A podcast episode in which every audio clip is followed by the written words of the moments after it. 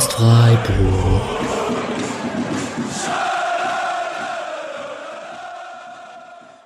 Dann hallo und herzlich willkommen zur 186. Episode des Podcast Freiburg am Montagabend nach dem glorreichen 2 zu 1 Heimerfolg gegen die TSG aus Hoffenheim. Freiburg sammelt im Moment Punkte, ohne zu überzeugen. Das sind immer noch sehr neue Gefühle und wie wir das alles einordnen und auch mit kleinem Rückblick auf letzten Donnerstag und großem Vorblick auf nächsten Donnerstag äh, plus allem anderen, was ihr gewohnt seid, das äh, werden wir jetzt alles dann besprechen. Äh, ich habe dafür zwei wie immer äußerst kompetente Gäste dabei. Erstmal hallo Julian. Hi, bin ich auch mit gemeint. Cool. ähm, und dann hab ich, haben wir den Paddy heute dazu geholt, der letzten Donnerstag in Turin war und uns gleich mal davon äh, berichten wird, äh, wie es denn so war in Italien. Hi Paddy. Halli, hallo. Ähm, und ich würde sagen, also erstmal der letzte Donnerstag ist auch in meinem Kopf noch präsenter als das Spiel gestern, obwohl es äh, näher dran ist. Deswegen würde ich, würde ich dir erstmal für ein Anfangswort überlassen und äh, darfst du auch aussuchen, an welcher Stelle du anfangen möchtest und so. Ich denke, wir werden beide Nachfragen stellen, aber erzähl doch erstmal, wie war es denn? Ähm, es war ein äh, Kindheitstraum, der in Erfüllung ging, aber dann gar nicht so cool war wie ein Kindheitstraum oder wie, wie man sich erträumt hätte, sagen wir es mal so. Ähm, kurzer, kurzer Exkurs, den muss ich kurz machen, äh, dass halt Juventus Turin für mich dann doch ein sehr wichtiger Verein in der Vergangenheit war. Ähm, in Kindheitstagen großer Juve-Fan gewesen. Gerade so Zeit um Del Piero, Trezeguet, Sidan, Buffon, äh, Net, äh, Nedved, äh, Edgar Davids, wen es da alles so gab. Ähm, und irgendwann, als ich Erwachsener wurde, habe ich gemerkt, ja, das ist ja eigentlich doch irgendwie ein ziemlicher Drecksverein. Ähm, und habe mich dann irgendwann, vor allem spätestens, als dann äh, der Stadionneubau kam und da auch auf die Fanrechte ähm, ja ein wenig drauf rumgetreten wurde und dann vor allem bei der Logoänderung, als man eine globale Marke etablieren wollte mit dem tollen J, ähm, habe ich mich dann letztendlich komplett von dem Verein ähm, ja abgewendet. Aber trotzdem war natürlich, als dann dieses loskam, war dann schon ziemlich Herzklopfen da, weil ich gedacht habe, oh krass, dass mal mein SC gegen Juve spielen wird in einem europäischen Pflichtspiel. Ähm, da wäre ich jetzt vor ein paar Jahren noch nicht davon ausgegangen. Ähm, und ja, dann hat sich's halt ergeben, dass ich ein Ticket bekommen habe und nach Turin fahren durfte letzte Woche. Ähm, und dann ein, ein Tagestrip, morgens um sechs mit dem Bus losgefahren und am nächsten Tag um acht Uhr wieder in der Wohnung gewesen. Ähm, und ja, was, was kann man dazu sagen? Angenehme Fahrt, sieben Stunden mit dem Bus, war relativ unspektakulär, ganz gute Leute im Bus, war jetzt nix weltbewegendes, lief einfach sehr gut. Und dann in Turin ausgestiegen, 20 Grad, Sonne. Äh, das war sehr wohltuend, nachdem ich bei äh, ziemlichen Sturm und Regen hier aus dem Haus gegangen bin am Donnerstagmorgen. Und dann hat man den Tag noch irgendwie in Turin verbracht. Es gab ja diesen Treffpunkt von der Fanszene in dem in so einem Park. Und ähm, da haben sich dann so nach und nach SC-Fans eingefunden. Ähm, natürlich vor allem die, die aktive Fanszene war dort zugegen, die dann die Fahnen gekauft haben, der leider abgesagten Choreo. Und ähm, ja, ich war dann ein bisschen in der Stadt unterwegs, habe ein paar Leutchen getroffen, wir waren eine Pizza essen, was man halt so machen musste in Turin. Ähm, und ich war erstaunt, einerseits, wie viele SC-Fans mir äh, mit sehr guter Laune entgegenkamen und äh, wie ich quasi keinen Juve-Fan angetroffen habe mittags in der Stadt. Also nicht mal, es gab keine Juve-Sticker in der Stadt, es gab niemanden mit einem Schal, niemanden mit äh, einem Trikot. Irgendwie war das alles sehr, also hätte man SC-Fans nicht gesehen, wäre ich nicht davon ausgegangen, dass da ein Europapokalspiel am Abend stattfinden wird. Ähm, es war natürlich dann auf dem Weg zum Stadion mit den Shuttlebussen. Irgendwann hat man es dann gesehen, dass natürlich dann Leute ins Stadion gehen. Aber es war eigentlich, eigentlich eine bisschen komische Atmosphäre, weil es war nicht so dieses, diese große Gier auf dieses Spiel oder alles so die riesen Vorfreude, sondern ja, waren halt, man war halt da und hat irgendwie die Stunden rumgebracht. Ähm, und ja, so, so saß ich dann eigentlich in der Sonne rum mit einem Getränk in der Hand und habe mir die Sonne auf den Kopf scheinen lassen, ähm, was sehr angenehm war, aber ähm, ich konnte es dann irgendwie, also ich war den ganzen Tag sehr ruhig. Ich hatte eigentlich nie wirklich Bock auf dieses Spiel, ähm, weil ich habe, ich bin auch felsenfest davon ausgegangen, gut, wir werden 3 oder 4-0 abgeschossen. Ähm, einfach weil ich davon ausgegangen bin, dass man so wie sehr häufig bei großen Teams auswärts dann doch vielleicht nicht die 100% abrufen kann und einfach Juve, ob die jetzt 15 Punkte Abzug haben oder nicht, ähm, das ist einfach eine unfassbar krasse Elf, die dort auf dem Platz steht.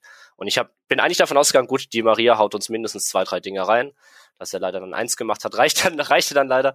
ähm, aber ja, so halt den Tag dann rumgebracht und ich hatte überhaupt keine Vorfreude und es war natürlich dann auch ein bisschen, ja, man war ein bisschen genervt von den ganzen Diskussionen mit den Tickets in den Wochen davor. Ähm, dann die, die Stornierung der, der Tickets im Heimbereich. Das hat eigentlich so vielen Leuten, mit denen ich geredet habe, schon ein bisschen auf die Laune geschlagen, weil dann doch viele Reisen abgesagt wurden. Ähm, ja, Julian, du konntest ja dann leider auch nicht dabei mhm. sein. Ähm, da gab es schon viele Leute, denen, denen man angemerkt hat, dass, dass sie es einfach super schade finden, halt nicht mit der kompletten Truppe jetzt unterwegs sein zu können. Ähm, und das ging dann eigentlich auch so den ganzen Tag weiter. Also man hat es dann auch der aktiven Fanszene, finde ich, ein bisschen angemerkt, die einfach es sehr schade fanden ähm, mit den Ticketaktionen und dass auch sehr viel Fanmaterial war auch nicht erlaubt im, im Gästebereich. Die Choreo wurde abgesagt. Das hat irgendwie denen auch ein bisschen die Laune getrübt einfach. Ähm, und ja, dann war angesagt, dass um 17 Uhr die Shuttlebusse fahren würden. Das wurde dann kurzfristig von der Polizei dann eine Stunde nach hinten verschoben. Es passte so alles, alles passte so rein, dass man irgendwie man, man war nicht so wirklich erwünscht von der Polizei an dem Platz. Also man hatte dann auch sehr viele Beamten dort, ähm, die teilweise die Leute angeschnauzt haben, wenn sie irgendwie Glasflaschen in der Hand hatten, die dann zwei, ja, zwei Meter weiter kein Problem mehr waren. Ähm, es war, also man, man hat sich was, was die, ich sag mal, behördliche Sicht angeht, nicht so wirklich willkommen gefühlt. Ähm, was man leider in Italien erwarten konnte, was man jetzt zum Beispiel bei Neapel noch mal eine Stufe krasser erlebt, gerade mit Frankfurt. Es war einfach dann das hat alles halt ein bisschen auf die Laune äh, getrübt und dann eben diese Shuttlebus-Geschichte, dass man auf einmal gedacht hat, ja, natürlich fahren die jetzt eine Stunde später. Das war klar, irgendwie, irgendwie was mit Ansage, dass das passieren würde. Ähm, ja, dann hat man halt eine Stunde noch, äh, stand man dann weiter rum, hat gehofft, dass sie dann irgendwann losfahren. Ähm, dann gab es irgendwie die Ansage, ja, um 18 Uhr, da gehen die Türen zu und dann fahren die auch los.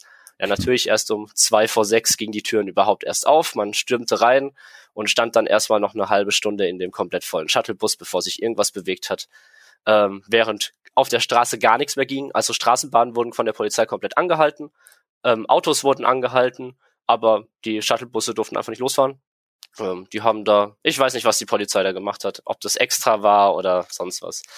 Ähm, ja. Irgendwann ging es dann los, nachdem man eine halbe Stunde ähm, im Shuttlebus gewartet hat, ging zum Stadion unterwegs. Ähm, und ja, dann nach einer, so, so 25 Minuten war man dann am Stadion. Und ähm, ja, dann hat man sich gefühlt wie am Flughafen. Ähm, es war dann äh, dicke Ausschriften, dass es überall mit Kameras ist und dass es Metalldetektoren geben würde und man muss die Schuhe ausziehen beim ähm, beim Abtasten, äh, Abtasten. Und es hat alles so, ich hatte so gar keinen Bock. Mir war das alles so viel zu viel. Ich wollte einfach nur in dieses blöde Stadion rein. Ähm, und irgendwie hat es mich wahnsinnig angekäst, muss aber zugeben, dass dann die Einlasssituation eigentlich relativ locker war. Warst du nervös, das, dass du gar nicht, also dass es irgendwie da noch größeren Stress gibt? Äh, ehrlich gesagt nicht, weil ich gefühlt, äh, als ich das Ticket dann irgendwann bekommen habe und dort gesehen habe, dass dort mein Name komplett richtig, auch mit zweitem Vorname, äh, ja, abgestempelt ist, war ich guter Dinge, dass es funktioniert. Ähm, und die haben den Namen geprüft, aber ansonsten war, haben die jetzt also es war eine sehr lockere Prüfung dann und das hat man auch gemerkt dann, wenn man ein bisschen nach vorne geschaut hat, dass da jeder eigentlich reinkommt. Und deswegen, da hatte ich dann eigentlich keine Sorge mehr, dass da irgendwas schieflaufen würde. Ähm, ja, und dann reingelaufen ins Stadion und dann hat man also wirklich ein Gästeblock. Ähm, für die Leute, die in Nantes waren, wissen, dass dort die Getränkesituation auch nicht besonders gut war. Ähm, das war aber mhm. noch absoluter Luxus gegenüber von dem, was man in, in Turin hatte. Also für den kompletten Auswärtsblock gab es halt einen Getränkestand, der komplett in so einem kleinen Box war hinter Gittern. Ähm, Wartezeiten exorbitant. Ähm, also später gab es jemand, der in unserer Reihe Bier geholt hat. Der ist zur Halbzeitpause, ist der losgegangen ähm, und kam zur 70. Minute wieder. Ähm, hat dann aber wenigstens zehn Bier für die ganze Reihe einfach mitgebracht, weil er gesagt so, irgendjemand will jetzt will jetzt vielleicht was. ähm, ja, es war, das war wirklich kein großer Spaß. Auch die Toiletten, es gab irgendwie, keine Ahnung, was gab's, zwei oder drei Toiletten überhaupt für den ganzen Block gefühlt. Also das war einfach, es ist Wahnsinn. Also als, man hat sich nicht willkommen gefühlt in diesem Block. Ähm, und dann aber rein ins Stadion und da muss man sagen, was so die Sicht angeht, im Gästeblock schon ein richtig guter, guter Blick. Auch die Akustik schien sehr gut zu sein, was sich dann später bestätigt hat. Ähm, und dann ging es relativ schnell, dass ich auf einmal dann richtig Bock auf dieses Spiel hatte, aber nicht, weil ich gedacht habe, oh, endlich passiert das Juve-Spiel gegen den SC, sondern weil die Stimmung ein bisschen hochgekocht ist. Ähm, unter anderem von ein paar Leuten im Gästeblock, aber auch von Leuten im Heimbereich, die sich dann angefangen haben, gegenseitig äh, wüste Beschimpfungen an die an den Kopf zu werfen. Äh, dann gab es so dieses typische, ja, ein auf den starken Max machen und äh, sich aufspielen, versuchen rüber zu klettern, was dann natürlich keiner macht, aber ein bisschen hochklettern und so das üb übliche Traha. Ähm, das und irgendwie halt muss mich zurück, der äh, Ja, genau, halt mich zurück. Die unsichtbare Mauer hält mich leider zurück. Ich kann leider nicht drüber klettern. Äh, ähm, das hat, das hat dann irgendwie hat das ein bisschen die Atmosphäre angeschoben und es wurde dann so ein bisschen giftig und dann wurden die ein, zwei schönen Gesänge angestimmt, die man auch am Sonntag noch nach dem Spiel gegen Hoffenheim mal kurz angestimmt hatte, äh, was ich jetzt so nicht zitieren will, weil es nicht jugendfreundlich ist. ähm, ähm, du weißt, dass wir Juve Juve Waffankulo in der letzten Folge mit drin hatten, ne? das ist jetzt nicht so schlimm. Ach so, ja gut, ja, siehst du. ich, bin, ich bin zu nett für diese Welt. Aber das habe ich äh, ganz groß mitgesungen. ähm, und äh, ja, das hat dann irgendwie sehr viel Spaß gemacht, weil man gedacht hat, hey, irgendwie ist hier Feuer drin. Ähm, der Block schien gut drauf zu sein, der hatte Bock, ja, mitzumachen.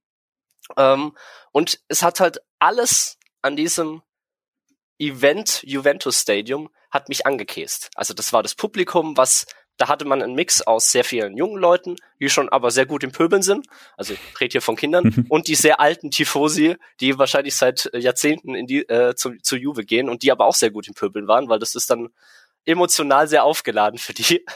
Ähm, und dann hatte man dieses tolle D-Chain-Duo, was dann auf die Idee kam, für eineinhalb Stunden ähm, ja, einen auf Clubmusik aufzulegen, während die ganze Stadionbeleuchtung ähm, ja, einen auf Club gemacht hat. Und das ging halt wirklich eineinhalb Stunden. Ich dachte zuerst, okay, das ist jetzt irgendwie ein Lied, weil die haben angefangen, als die Mannschaft mit dem Bus angekommen ist. Die kamen, also das muss man sich vorstellen, auch wenn man mal das Mooswaldstadion sehen würde, äh, die Mannschaft kam auf der Haupttribüne ebenerdig rein und ist dann die Haupt, die Tribüne runtergelaufen zusammen aufs Spielfeld. So wurden die quasi das erste Mal begrüßt. und da hat das DJ-Duo angefangen, Musik zu machen. Und ich dachte, ja, okay, die machen das jetzt halt, solange die Mannschaft da ist und wenn die gleich in der Kabine verschwinden, hören die auf. Aber die haben halt wirklich eineinhalb Stunden haben die ihr äh, DJ-Duo da durchgezogen.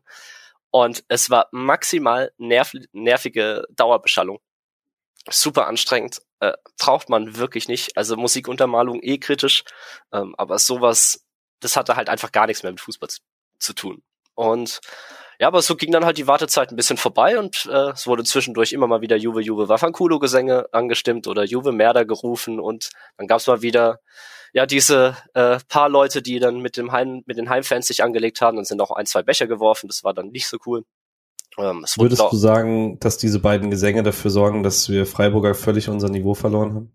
Schwachsinn, nee, überhaupt nicht. Äh, also über, überhaupt nicht. Äh, da gibt es ja auch im Internet ein paar Diskussionen, die man, glaube ich, getrost ignorieren kann. Äh, ich finde es eigentlich mal ganz nett, dass wir mal nicht die netten Freiburger auswärts sind und auch gemessen an vor allem dieser ganzen Ticketing-Geschichte finde ich das auch wirklich fair. Gegen, es geht ja nicht nur um, äh, unbedingt gegen die Fans, sondern vor allem gegen dieses Konstrukt und gegen das, was der Verein da sich geleistet hat. Und da finde ich es vollkommen okay, die Gesänge anzustimmen und dann auch die, die T-Shirts mit Juve Merda reinzuschmuggeln und die bei Spielbeginn ähm, hochzureißen.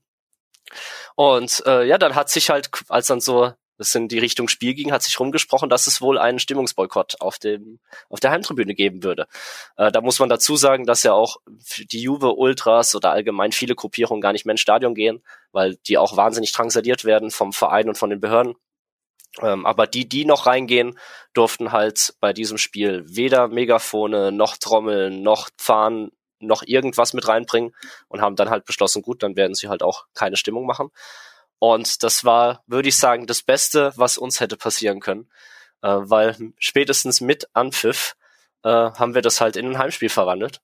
Und zwar auf so eine coole Art und Weise, wo ich sagen muss, dass ich, glaube ich, vielleicht noch mit Ausnahme vom Pokalfinale noch nie so viel Spaß in einem Auswärtsblock beim Supporten hatte, Nein. weil wirklich der ganze Block mit dabei war, auch oben die Sitzplätze haben mitgemacht ähm, und die Blöcke, die irgendwo sich im äh, Stadion aufgetan haben, weil wie, wie sich herausgestellt hat, war es ja doch noch möglich, dann in den Heimbereich zu kommen mit allen möglichen Tricks.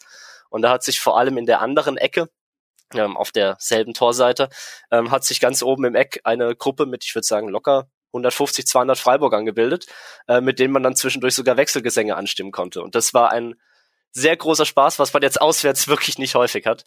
Ähm, und ja, das hat dann einfach wahnsinnig Laune gemacht, die ganzen 90 Minuten oder 95 Minuten riesige Stimmung gemacht, danach auch in der Blocksperre Gesänge angestimmt, äh, wieder ein paar alte Klassiker ausgepackt, während man da blöd im Block gewartet hat. Und das hat einfach wahnsinnig viel Spaß gemacht und die, ja, man muss sagen, das mit das krasseste, was ich je erlebt habe, äh, glaube ich, nur getoppt von dem 1 zu 0 von Eggestein im Pokalfinale, war dieses Tor von Lukas Höhler. Als dieser Ball über die Linie geht, das war die absolute Eskalation. Ähm, ich wurde hochgehoben äh, vor lauter Jubel und habe gedacht, jetzt liege ich gleich zwei Reihen weiter unten. äh, es war wirklich, äh, wir haben komplett den Verstand verloren gefühlt. Und das war absolut klasse. Es hat so viel Spaß gemacht. Und ja, dann zum Schluss muss ich sagen, hatte ich eine sehr gute Laune, weil man nur mit 1 zu 0 verloren hat, alles drin ist fürs Rückspiel. Ähm, wir hatten dann noch ein bisschen Stress mit der Rückreise, weil der Bus nicht dort stand, wo er abgesprochen hätte stehen sollen. Also der war nicht beim Gästeparkplatz und dann sind wir mit den Shuttlebussen zurück zum Treffpunkt gefahren und dort war der dann auch nicht.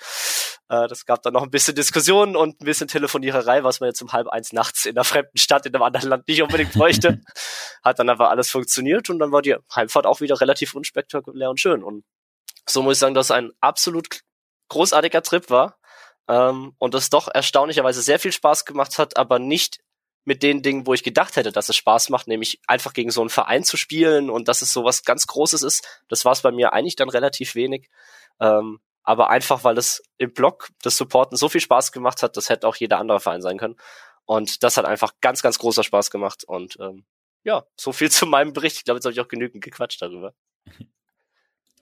Ja, ich glaube, dass du ähm, ich, ich muss jetzt immer wieder dran denken, wenn du über den Verein gesprochen hast oder auch was der Verein mit der eigenen aktiven Fanszene anstellt.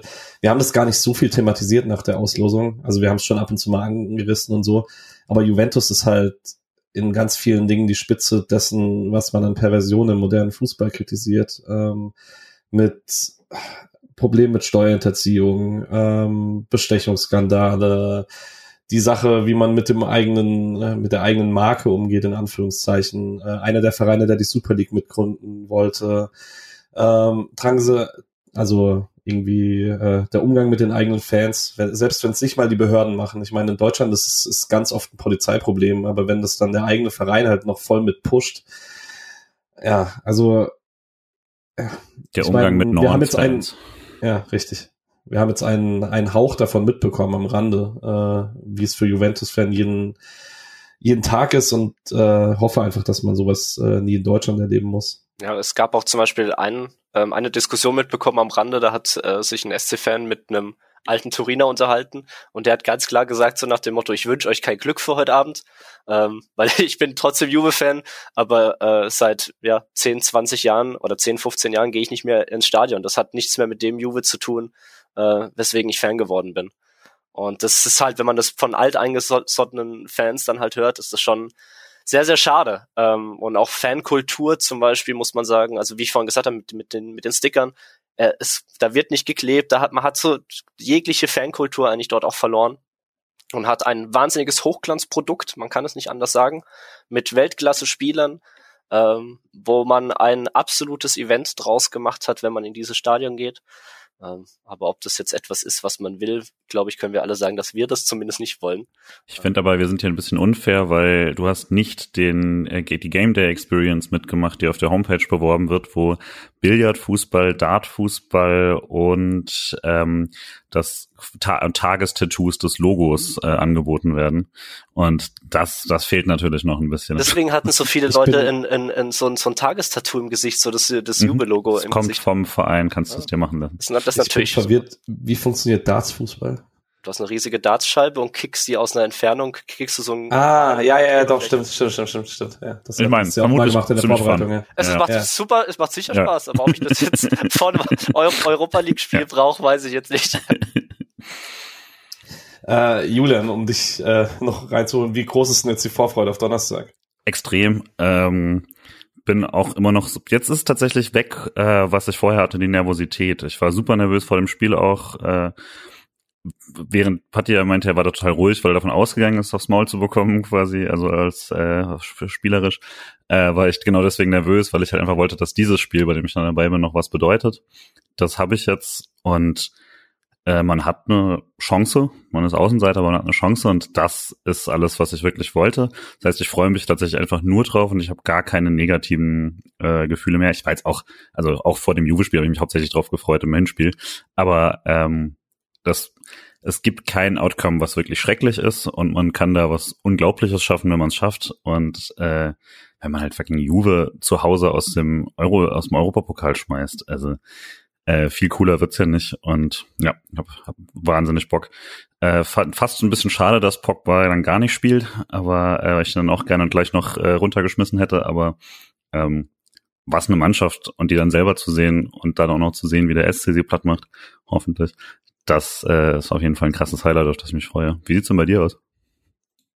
Ja, geht mir eigentlich genauso. Ähm, ich habe tatsächlich auch jetzt wirklich gar keine Angst mehr vor Donnerstag. Selbst wenn das halt irgendwie deutlich ausgehen würde, ist mir das in einem Heimspiel egaler, weil dann feierst du halt einfach als Stadion die Europa League-Saison, wie sie war.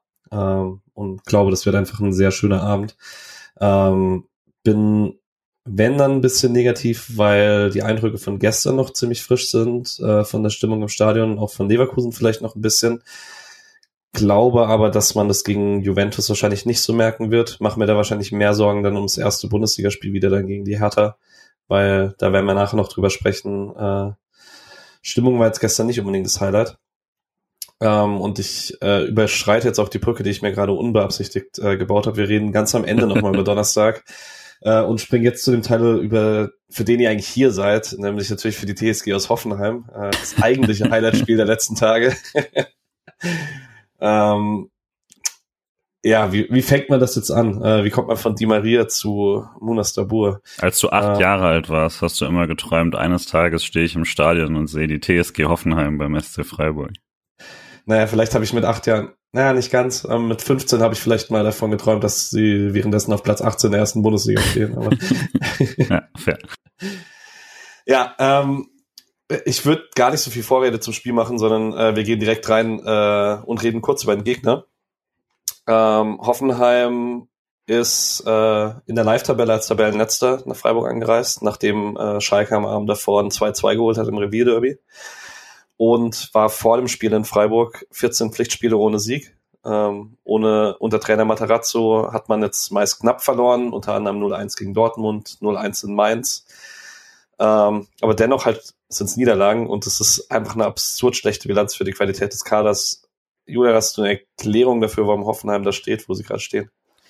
Nicht so richtig und also ich hätte, ich weiß, dass ich da schon mal Widerspruch bekommen habe von irgendwem, aber ich hätte tatsächlich gesagt, man hätte äh, nicht reagieren müssen äh, auf der Trainerposition, ähm, sondern hätte das erstmal noch weiterlaufen lassen können.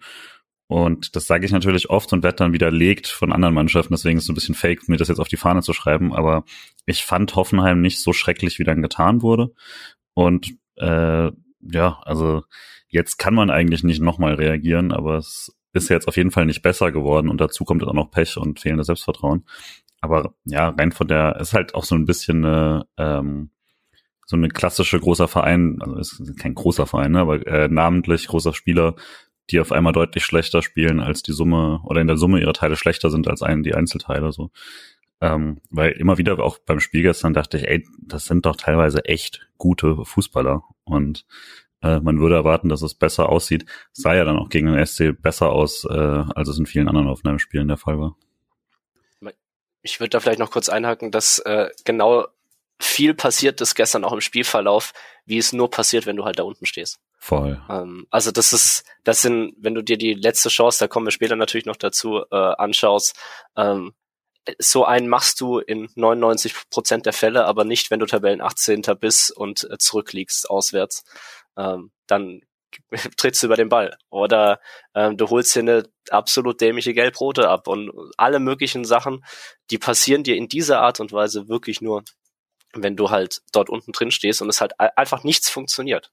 Ähm, weil die Qualität rein von den Spielern, wie wir es gerade gesagt haben, ha haben die ja. Also wenn ich überlege, wie häufig uns ein Kramaric gefühlte äh, drei Tore pro Spiel immer reingehauen hat, äh, der kam dann, glaube ich, gestern irgendwann rein und ich habe ihn nicht einmal gesehen. Ein mhm. Bebu, der eigentlich gut, gut ist, ein Kaderabek, der super, ein super Spieler ist, ein Geiger, der, finde ich, ein absolut großartiger Zentrumspieler ist. Äh, nichts. Oder auch ein Brooks mit äh, und ein Baumann mit riesiger Erfahrung und dann machen die äh, Böcke aus dem Nichts. Ähm, das kannst du dann auch nicht mehr, das kannst du eigentlich auch nicht mehr so spielerisch erklären irgendwann, sondern das ist dann auch vieles einfach reine Kopfsache, ähm, was dann wirklich nur passiert, wenn du halt dort unten stehst. Ich würde halt sagen, ähm, Hoffenheim verpasst das knapp oder schafft es einfach nicht, diese Saison eine Balance zu finden. weil die Ausstellung gestern war jetzt, man hatte sehr wenige von den guten Offensivspielern auf dem Feld. Kramaric kam übrigens gar nicht. Äh, da hat man sich nach dem Platzverweis umentschieden. Der stand davor an der Seitenlinie. Ähm, da hatte ich kurz Panik, um ehrlich zu sein. Das siehst du, äh, den, den hat man nicht gesehen gestern. genau. Ähm, stattdessen hat man es ja gestern relativ defensiv gespielt äh, mit Geiger, Stiller und Becker, ähm, die jetzt alle drei nicht unbedingt offensive Mittelfeldspieler sind, während man das diese Saison ganz oft im 3-5-2 Jahr mit den beiden Zehnern Kramaric und Baumgartner gespielt hat, was das andere Extrem war. Und ich habe im Moment das Gefühl, Matarazzo probiert es eher über Stabilität zu lösen, man macht dann aber die Tore nicht, weil wir werden gleich im Spiel noch dazu kommen. Ich hatte gestern während dem Spiel die ganze Zeit diese gefühlte Gefahr von Hoffenheim wahrgenommen, weil die halt echt oft im letzten Drittel waren. Aber wir werden nicht über viele Torchancen von Hoffenheim sprechen, weil dann einfach da nicht so viel passiert ist. Und dann hatte man aber Phasen der Saison, da hat man vorne zwei gemacht und dann aber hinten vier oder fünf bekommen. Und dass da keiner so richtig die Stabilität reinbekommt, ist mir nicht so ganz klar, weil es ist jetzt nicht so, als hätte dieser Kader keine Spieler, die das hinbekommen sollten. Naja, ähm, kurz Aufstellung Hoffenheim, ich habe es jetzt gerade, äh, die meisten Namen haben wir schon erwähnt. Äh, Baumann im Tor, Kabak, Brooks und Akpoguma in der Dreierkette, äh, Kader Jabek und Sko als Schienenspieler. Dann sind es drei zentrale Mittelfeldspieler, Geiger wahrscheinlich am ehesten der Sechser und Stiller und Becker als Achter davor und Dabur und Bebu der Doppelsturm. Bei Freiburg gab es keine große Rotation nach dem Turin-Spiel, auch wenn Misha sich gewünscht hat, dass es die Aufstellung aus Baku werden würde. Äh, die haben wir nicht ganz gesehen. Äh, stattdessen Gulde für Lienhardt, der verletzungsbedingt rausrotiert ist. Ähm, Dorn für Sedilia so ganz grob ähm, und äh, Gregoritsch für Schalloy und das Ganze dann wieder im 4-2-3-1, ähnlich wie gegen Leverkusen. Große Überraschung für euch oder alles erwartbar? Also ich hatte jetzt keine großen Überraschungen darin. Ähm, ja, nee, also wenn, also ich hatte tatsächlich mich äh, bei dem Interview vor dem Spiel hatte äh, Streich, habt ihr nicht gesehen, hatte Streich gesagt, dass ähm, äh, dass sich einige Spieler gegen Turin nicht so ganz an die Vorgaben gehalten hatten, auch was sowas wie äh, welche Positionen wann zu besetzen sind und so. Und da hatte ich schon den Eindruck, dass der Einzige, der so richtig in Frage kommt, Scholler ist. Ähm, und den ich jetzt gar nicht so mies fand da, aber dann, klar, wenn du dann bestimmte Vorgaben hast oder sowas und dass er dann nicht gespielt hat, schon von Anfang an und dann gar nicht eingewechselt wurde, wird das vielleicht so ein bisschen unterstreichen, dass man da nicht ganz zufrieden war. Ähm, ja, ansonsten, klar, wenn, wenn Doan fit ist, sollte er gerade solche Spiele eigentlich machen. Ähm, und der Rest ist ja dann wirklich Standard, hatte mit der Viererkette gerechnet, Lienhardt kann nicht äh, keine, keine crazy Experimente oder sowas. Fand ich jetzt alles soweit logisch. Ja, kann man nichts groß widersprechen. Ähm, Gulde über Schmidt war nach der Leistung in Turin logisch und konnte er glücklicherweise auch bestätigen. Ähm, da werden wir gleich noch drüber sprechen. Äh, in Spiel rein in der allerersten Minute hatte ich sehr Angst um Manuel Gulde, um ehrlich zu sein, weil nach zehn Sekunden findet Hoffenheim mit einem langen Ball Bebu. Ähm, der rechts an Gulde vorbeigeht ähm, und aus dem Strafraum zum Abschluss kommt und knapp vorbeischießt. Und da habe ich mich direkt zu Paddy umgedreht im Stadion und habe gesagt, Pipu, da, wenn Hoffenheim ihn häufiger in den Positionen findet, dann kann Gulde ein super Spiel machen. Das Tempo kriegst du dann nicht verteidigt, weil Tempo kannst du nicht lernen innerhalb von einem Tag. Ähm, schon geiler Stürmer, Inas Bibu eigentlich. Ja, absolut. Der war, wo war er davon? In Hannover war der ursprünglich. Ja. Da, da war er schon eigentlich recht gut. Ähm, und ja, also äh, auch das war viel zu einfach. Also das wäre wär so ein typischer SC gegen Tabellenletzten-Beginn gewesen, hätte dort direkt äh, 0-1 gefangen. Fand auch generell, der war, also ich fand ihn deutlich besser in dem Spiel, als er da, danach von den Noten her, wo man ihm dann halt wegen fehlendem Tor oder so die drei gegeben hat beim Kicker. Also fand ihn ziemlich klar, dass wenn was passiert ist, ging's äh, ging's über ihn und das war schon eine Menge. Äh, fand da war es halt auch so ein bisschen Günther und Gulde so ein bisschen, dass sie sich nicht eben ganz so einig sind und so, aber ähm, ja, das generell fand ich Hoffenheim dynamischer am Anfang, besserer Beginn, Freiburg nicht gut sortiert und äh, wenn man über die ersten fünf Minuten redet, quasi, dann äh, hat sehr, sich sehr wenig angedeutet für mich, dass der SC die Mannschaft ist, die früh in Führung geht. Ja, ich hätte, wollte jetzt auch gerade fragen, wie waren denn die ersten vier Minuten, weil den Punkt, den ich machen wollte, kann ich nicht machen, wenn ich über die ersten fünf spreche. Ja. Ähm, ich fand Hoffenheim auch sehr griffig gegen den Ball. Ähm, man hat früh gesehen, dass Freiburg sich wie immer ein bisschen was einfallen muss, lassen muss gegen die Breite, weil man hat halt einfach einen breiten Nachteil, wenn man äh, mit Viererkette gegen das 3-5-2 spielt. Ähm, muss dann immer ein bisschen kreativ verschieben, wenn der Schienenspieler an den Ball kommt und die Achter nachschieben und so. Ähm, was tatsächlich ist passieren, tut aber auf der anderen Seite, ähm, nach dem eigentlich ersten strukturierten Angriff vom SC, würde ich sagen. Äh, Julian, wirst du mal beschreiben, so in der ganzen Entstehung? Boah, packst du mich direkt auf den Spot. Ähm, Grifo ist links außen und Günther legt auf ihn raus. Das ist quasi so die klassische äh, unmittelbar vor dem Tor. Ähm, ja, es ist, ich glaube, der geht erst von Gulde nach rechts, dann von Kübler auf Höfler und dann wieder nach links verlagert und so. Also man hat es dann geschafft, ein bisschen Breite zu schaffen, das erste Mal im Spiel. Ja. Ja. Und also ich meine, das ist an sich jetzt nichts, was man nicht schon oft genug gesehen hat eigentlich als Aktion. Ähm, eher überraschend, dass es danach quasi so wenig kommt. Äh, und also an sich deutet jetzt nicht so viel darauf hin, dass es eine mega gefährliche Situation ist. Also genau, nee, Höfler spielt den Ball quasi da ganz gut auf Günther und behaupten sich mal und dann ist es eine quasi richtig schnittige Flanke von Grifo, auch mit dem, mit dem rechten dann mit Drall zum Tor. Aber eigentlich alles gut gelöst von Hoffenheim, weil Brooks ist da und köpft den dann weg vor Gregoritsch, der sich reinhaut. Ähm, Niemand hat so richtig Eggestein als einziger, obwohl es eine, also die Boxbesetzung ist okay, sind zwei Freiburger drin und Eggestein genau im 16er, ist jetzt nicht krass.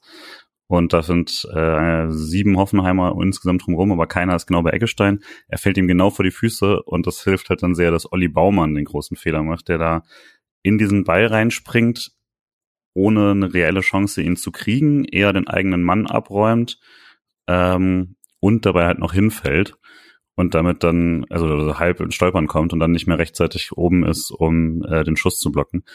Und das, ja, also das war für mich größtenteils Baumanns Fehler, weil klar kann Brooks den besser irgendwie klären, aber er muss es halt gegen Gregoritsch machen, das ist tough und er kommt eigentlich ganz gut hin. Ich würde sagen, eigentlich die anderen sollen das besser besetzen und äh, und Baumann soll in seinem Tor bleiben, dann ist der Schuss von Engelstein vermutlich nicht ganz so gefährlich. Aber so fällt der Eggestein vor die Füße und der schließt halt direkt und Volley ab und das ist richtig gut und dann, äh, obwohl er halbwegs zentral ist, keine Chance. Ich würde sogar äh, so weit gehen und sagen, dass äh, der Kopfball von Brooks sogar deswegen nicht gut ist, weil Baumann ihm quasi in den Rücken springt ähm, und ihn halt ja. wirklich sogar aktiv noch stört. Ähm, weil, also so darf er den Kopfball nämlich, glaube ich, auch den darf er so nicht spielen. Also der ist natürlich schwer, weil Krieger ihn stört, ähm, aber den darf er so eigentlich direkt so zentral auf den Elfmeterpunkt oder die Höhe des Elferpunkt ja einfach nicht klären. Aber das passiert, weil ihm ja einfach Baumann in den Rücken springt und dann er gar nicht mehr die Wucht auf den Kopfball äh, bekommen kann, um den wirklich aus dem 16er zu köpfen. Und deswegen, das macht es dann eigentlich noch, noch schlimmer. Also nicht nur, dass Baumann komplett dann weg äh, vom Tor ist und äh, dann noch ausrutscht, er hat, weil nicht quasi das Klären noch aktiv verhindert finde trotzdem dafür, dass Baumann gezeigt hat, dass er ja irgendwo im tiefsten Herzen noch äh, Freiburger ist, hätte Klaus König auch den Assist ausrufen können. Das äh, wäre angemessen gewesen. Ähm, auf jeden Fall Eggestein zeigt wieder, dass er gerne gegen Konstrukte trifft. Ähm, nach dem Pokalfinale jetzt gegen Hoffenheim. Ähm, äh, für mich persönlich freut's, äh, also mich freut's sehr für ihn, dass mal wieder ein Ball für ihn reingegangen ist, weil eigentlich finde ich immer noch, dass er von seiner Schusstechnik her als Achter torgefährlicher sein sollte, weil den Ball nimmt er auch wunderschön. Also klar, das ja. Tor ist leer, aber nimmt ihn halt ja, Dropkick, First Contact, äh, musst du auch erstmal so machen. Äh, Chico Höfler hat dagegen Bochum diese Saison schon leichteren liegen lassen zum Beispiel. Ähm, hoffe, dass er, weil Eggestein ist sicherlich einer von denen, die angesprochen sind als Höhler, glaube ich, nach dem Spiel letzte Woche gesagt hat, dass man ab und zu mal mit besserer Strafraumbesetzung flanken muss, dass man einfach wieder ein bisschen mutiger sein muss, wenn man im letzten Drittel ist. Äh, und da ist Eggestein eigentlich der logische Spieler, der da aus dem Zentrum nachschiebt und dafür Besetzung sorgt und dass es direkt funktioniert. Und eigentlich könnte man nach dem 1-0 ja dann äh, meinen, dass diese, dieses Tor nach der Anfangsphase, die eher wackelig war, dann Kickstarter für eine Dominanz von Freiburg war, würde. Äh, war das denn so, Julian? Nee, nicht so richtig. Also ähm, erstmal gab es so einen direkten Versuch von Bebu, das direkt zu antworten, wo er so rechts durchbricht und eine scharfe Hereingabe spielt. Ähm, die Flecken so abwehrt. Äh, Kadajabek hat irgendwie noch mal äh, ähm, eine komische Szene ausgelöst für den SC, wo er sehr zu Unrecht, glaube ich, einen Freistoß bekommen hat äh, gegen sich. Und ansonsten ist erstmal nicht so viel passiert, aber Hoffenheim wirkte nicht besiegt oder so davon. Ähm, da fand ich es allerdings vom SC noch mit dem Ball nicht so übel. Also das wird dann erst später, fand ich, sehr, sehr einfältig. Ähm, da war es eher so, dass man noch so ein bisschen komisch mh, hm, gegen den Ball gearbeitet hat. Also die Verteidigung stand, das, was du vorhin, glaube ich, auch meintest, so, ähm, die Chancen waren dann nicht so groß, weil auch die letzten vier, das fand ich sehr ordentlich. Aber alles davor fand ich nicht so gut. Und ähm, da wurde teilweise, hat man das, hat man sich vom Gegenpressing überraschen lassen und äh, Hoffenheim kam regelmäßig in gefährliche Räume, ohne dass dann irgendwas draus geworden ist. So teilweise wie Freiburg in den guten Phasen gegen Juve oder so. Äh, individuell dann nicht gut gemacht, aber es war zu oft der Ball irgendwie in einer Art, äh, in, einer, in einer Zone, wo es mir unwohl ist mit. Ähm, mit dem Ball ging's noch, fand ich, weil dann hatte man teilweise längere Ballbesitzphasen. Ähm, Eggestein hat so einen schönen Heber zu Gregoritsch, der ein bisschen zu weit ist und so ein paar gute Ballgewinne durch so ein Gregoritsch-Höhler-Pressing, was dann auch echt ganz gut funktioniert hat. Aber ähm, mit dem Ball wurde es dann meiner Meinung nach irgendwie nach einer Viertelstunde, 20 Minuten eher schlechter. Und äh, das hat mich dann auch ziemlich enttäuscht, dass man da den Schwung so gar nicht mitgenommen hat. Das war dann auch die, der Moment, wo es dann irgendwann noch anfing, dass die äh, Stimmung auch nicht mehr so gut war. Ähm, also es wurde dann doch sehr leise. Äh, der, der Capo hat ein paar Mal ein paar Ansagen gemacht an diesem Tag, äh, vielleicht ein paar zu viel, ähm, aber ähm, er hat dann sehr häufig versucht, die Leute anzutreiben und zu sagen, ja, hey, ich weiß, äh, letzten Donnerstag Juve, nächsten Donnerstag Juve, aber jetzt mal, die Mannschaft braucht uns gerade. Da ist gerade nicht so viel Energie auf dem Platz, aber es hat dann auch dort nicht funktioniert. Also die Ansätze waren auch auf der Tribüne, da wurden aber auch nicht gut zu Ende gespielt. Was ich nicht so ganz verstanden habe, ist, dass man so Probleme hatte, also so richtig äh, krasse Probleme, die erste Hoffenheimer Pressing-Reihe zu überspielen. Mhm. Ähm, das Mittel, was man probiert hat, was man ja normalerweise gerne macht, ist, dass äh, man dann sogar Grifo abkippen lässt. Das war im Stadion aber gut ersichtlich, dass Kabak das einfach überhaupt nicht gejuckt hat, wie tief sich Grifo fallen lässt. Der war dann einfach Manndecker für ihn in den Situationen. Dann hat man das nicht mehr so oft gemacht. Mich hat's dann gewundert, man hat's kurz vor der Halbzeit gesehen, dass Günther dann halt eigentlich Raum hatte, weil du konntest ihn halt mit einem guten Chip da einfach dann ins Lauftour gegen Kalajabek äh, schicken und da war halt kein rechter Innenverteidiger mehr, um auszuhelfen. Dass man das nicht häufiger ausgenutzt hat, war ein bisschen merkwürdig. Ähm, die beiden Stürmer, Bibu und Dabur, waren äh, sehr früh raus auf äh, Gulde und Ginter. Ähm, Flecken hat ein bisschen Ruhe bekommen, aber halt keine Anspielstationen. Die drei Achter hatten Überzahl gegen äh, Höfler und Eggestein.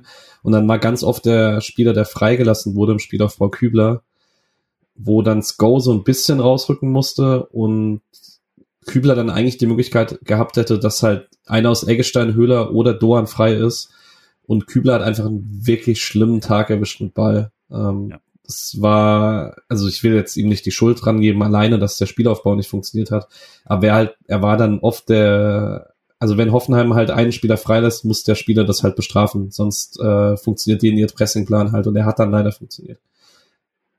Ich glaube, generell kann man schon so ein bisschen sagen, was einen in der Hinrunde stark gemacht hat, ist, dass wenn der Gegner sich so bestimmte Kniffe einfallen hat lassen, um die Freiburger Stärke rauszunehmen, die oft die linke Seite ist oder äh, eine Verlagerungsstärke oder so, dann wurde das teilweise von rechts sehr gut bestraft, auch eben mit einer äh, Hinrunde, in der Sidia und Kübler, gut nachdem er wieder da war, gut in Form waren.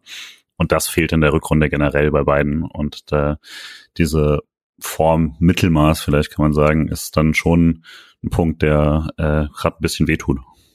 Trotzdem würde ich, glaube ich, wenn man es ein bisschen positiver äh, sagt, wenn ich was Positives sagen kann, ist, fand ich es trotzdem sehr abgeklärt, wie der SC das trotzdem gespielt hat. Also ich hatte jetzt nie das Gefühl, wie wir es häufiger mal hatten, auch in vergangenen Jahren, in solchen Spielen, wo ich dann Angst hatte, dass irgendwas passiert. Dafür war dann der SC schon zu abgeklärt und zu abgezockt äh, in vielen Situationen, dass dann halt doch nichts Gefährliches entstehen konnte von Hoffenheimer Seite. Von SC-Seite auch nicht. Also es war mit Ball nicht besonders einfallsreich und gut. Aber trotzdem war es nicht so, dass ich Angst hatte, oh, in den nächsten paar Minuten wird's knallen, weil Hoffenheim total Lunte riecht und äh, sehr ähm, gut an die Bälle kommt oder so. Das war ja auch nicht der Fall. Also man hat schon man war trotzdem in Anführungsstrichen spielbestimmend, aber halt nicht mit besonders viel Raumgewinn oder mit, mit besonders gefährlichen Aktionen. Aber man hatte schon ähm, eine, eine ziemliche Ruhe im Spiel, sodass auch das ständige Anlaufen von Hoffenheim nicht ertragreich war, bis auf ein, zwei Ausnahmen. Ja.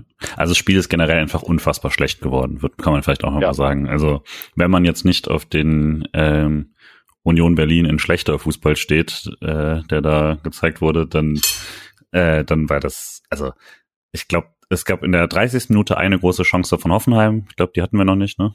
Ja. Ich hatte noch eine davor. In der äh, 20. kommt eine Flanke von rechts und äh, Höfler verspringt der Ball im eigenen Strafraum und blockt ihn dann aber selber gegen Dabur. Da hatte man ein bisschen Glück. Und in der 29. gibt's dann die, die du angesprochen hast, äh, Bebu an die Grundlinie und ich glaube, wenn Ginter nicht dran ist, schießt den Dabur ins leere Tor. Genau, also da ist auch so die einzige Szene, der, äh, auch von der ersten Minute abgesehen, wo ich Gulda auch bisschen wackelig fand, weil er sich da für den Falschen entscheidet und nicht mit Bebu mitgeht, der seiner gewesen wäre. Ähm, und dann ist er zu spät da und macht dann auch noch die Innenseite quasi auf, die auf keinen Fall auf sein darf, weil er den Rückraumpass verhindern will, aber quasi den Schlimmeren dann zulässt. Äh, aber das ist dann halt einfach individuelle Weltklasse von Matze Ginter. Also das ist schon der Mittelgrund, warum man da jetzt aktuell steht, wo man steht, dass man so jemanden hat. Bei der äh, Situation übrigens ganz interessant, äh, da gab es Diskussionen, zumindest von Hoffenheimer Seite, ob das nicht sogar fast schon ein äh, bewusster Rückpass in Richtung Torwart war von, von Ginter, weil er da sehr bewusst eigentlich zu diesem Ball geht und ihn Richtung Flecken spielen will. Ähm, habe ich jetzt nicht so gesehen, fand ich aber äh, einen sehr interessanten Gedankengang, äh, weil es ist schon, also wenn man sich die Szene anguckt, ist es sehr bewusst, wie er zu diesem Ball geht äh, und den wirklich auch explizit zu Flecken spielen will, auch wenn es an sich nur eine Grätsche ist. Also ich bin dabei sowas immer, eine Grätsche ist für mich nie ein kontrollierter Pass. Das ist also 2001 war eine Fehlentscheidung. Ja, das sowieso. und die Hoffenheimer sollen einfach ruhig sein. Das, naja. Aber genau, bis auf diese Szene würde ich halt sagen, war da ja nicht, äh, nicht krass was, deswegen würde ich da auf jeden Fall recht geben. Aber halt, Freiburg hat zwischen der äh, 10., 11. Minute und der 40. Minute keine einzige, keinen einzigen abgegebenen Schuss. So, also kein relevanter. Der einzige 40 Minute ist Eggestein Fernschuss abgefälscht.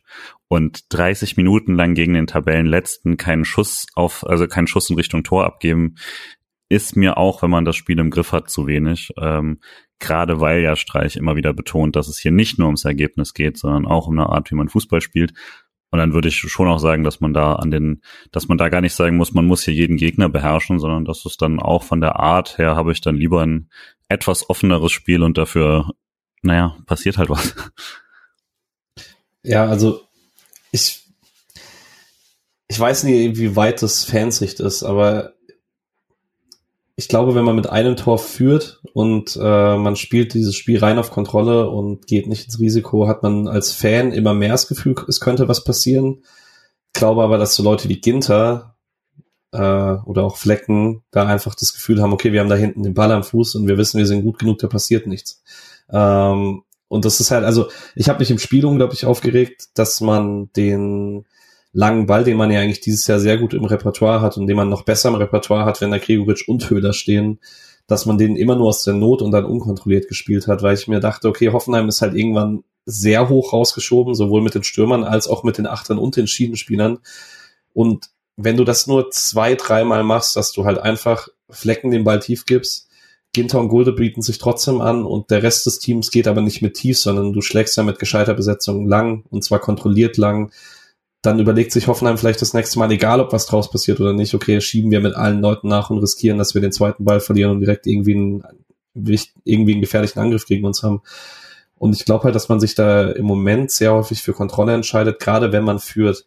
Und das war aber, also für Spiel, für den Spielfluss war es halt grauenvoll, weil Freiburg hat dann probiert, mit ruhigen, kontrollierten Aufbau hinten rauszukommen. Das hat dann auch in der letzten Kette ganz gut funktioniert und dann jedes Mal, wenn der Übergang passieren sollte, war halt ein Fehlpass da. Und das ist halt dann so ein Stadiongefühl. Boah, da könnte dann halt jedes Mal aus dem Ballverlust was passieren, ist es aber halt nicht, weil Ginter und Gulde das halt einfach souveräner wegverteidigt haben, als man es halt irgendwie wegverteidigen kann. Das ist halt, Hoffenheim konnte nie irgendwas machen aus dem Ballgewinnen, aber es frustriert halt, dass nichts passiert ja, bei, ähm, bei Wolfsburg wollte ich schon sagen, bei Hoffenheim ähm, war es ja dann auch so, dass bei denen ähm, ja, die Flanken und auch die Triplings einfach auch nicht funktioniert haben. Also das, das war dann auch jetzt nicht so, dass man Angst haben musste, weil einfach bei denen, das war halt auch nicht gut. Also da hat, haben die sich ein bisschen auch angeglichen ähm, und konnten gar nicht Profit daraus schlagen aus den Chancen, die eigentlich der SC denen gegeben hat, mal nach Ballbeo äh, äh, Balleroberung. Ähm, also wenn man sich anguckt, irgendwie 40 Prozent der Flanken kamen nur an, 33 Prozent der Triplings. Das war natürlich auch gut dann verteidigt, meistens dann eben von den beiden in der Mitte. Aber das, da, da kam dann halt auch nicht viel bei rum. Ähm, und so hat sich das halt angeglichen dann. Ich habe äh, ein bisschen das Gefühl gehabt, dass das äh, Freiburg von vor fünf Jahren so äh, Hoffenheim super guter Pressing-Matchplan, gut verhindert, dass der Ball ins Zentrum geht, in gefährliche Räume geht von Freiburg aus. Wenn man den Ball aber hatte, dann standen, stehen da halt Kleindienst und Gondorf auf den Flügeln. Das unge ungefähr das war das Gefühl, was Hoffenheim ausgestrahlt hat. Und das ist eigentlich sad mit dem Kader. Ja. Und hey, nur Liebe für Tim Kleindienst und Jerome Gondorf. Aber mal, by the way. Ähm, den Schluss in der 40. hat Julian schon erwähnt. Es gibt dann noch die Aktion, die ich vorhin schon mal angerissen habe, eben der eine Tiefenlauf von Günther in der 42. Ähm, der dann links Platz hat und an Strafraumrand ablegt, wo Doan mit rechts schießen muss und den dann auch ziemlich deutlich drüber setzt. Ähm, ja, und dann ist Halbzeit und äh, wir haben jetzt so ein bisschen allgemeiner gesprochen. Wie zufrieden warst du denn zur Halbzeit, Paddy? Oh, also ich weiß nicht, ich habe dann, äh, ich war ja mehr am Meckern über die Stimmung, weil das hat mich halt genervt, weil das so mein Stadionerlebnis eigentlich getrübt, getrübt hat. Und da, das ist mir fast schon immer ein bisschen wichtiger, muss ich zugeben, wenn ich da in der Kurve stehe. Äh, wirklich zufrieden. Also, ich meine, man führt 1-0, das ist ja alles in Ordnung. Ähm, ich habe ich hab jetzt wenig zum Meckern gehabt, aber ich war jetzt auch nicht so super gehypt. Ähm, es, es hat sich so ein bisschen nach, ja, man, nach Pflichtführung angefühlt und man macht halt das Nötigste ist in Ordnung, kann ich mitleben, aber es ist halt gerade passiert es halt zu häufig, dass man nicht auf eine Halbzeit guckt und denkt, boah, da hat man jetzt mal richtig was abgebrannt und hatte richtig Ideen und äh, schade, dass es nur 1-0 steht. Das war eher so nach dem Motto, ja gut, steht 1-0, ist in Ordnung, ja, so kann's, wird's vielleicht sogar bleiben. Also, das war, eu euphorisch war ich nicht, aber ich war jetzt auch nicht super enttäuscht, weil dafür ist das, hat das Ergebnis halt gestimmt.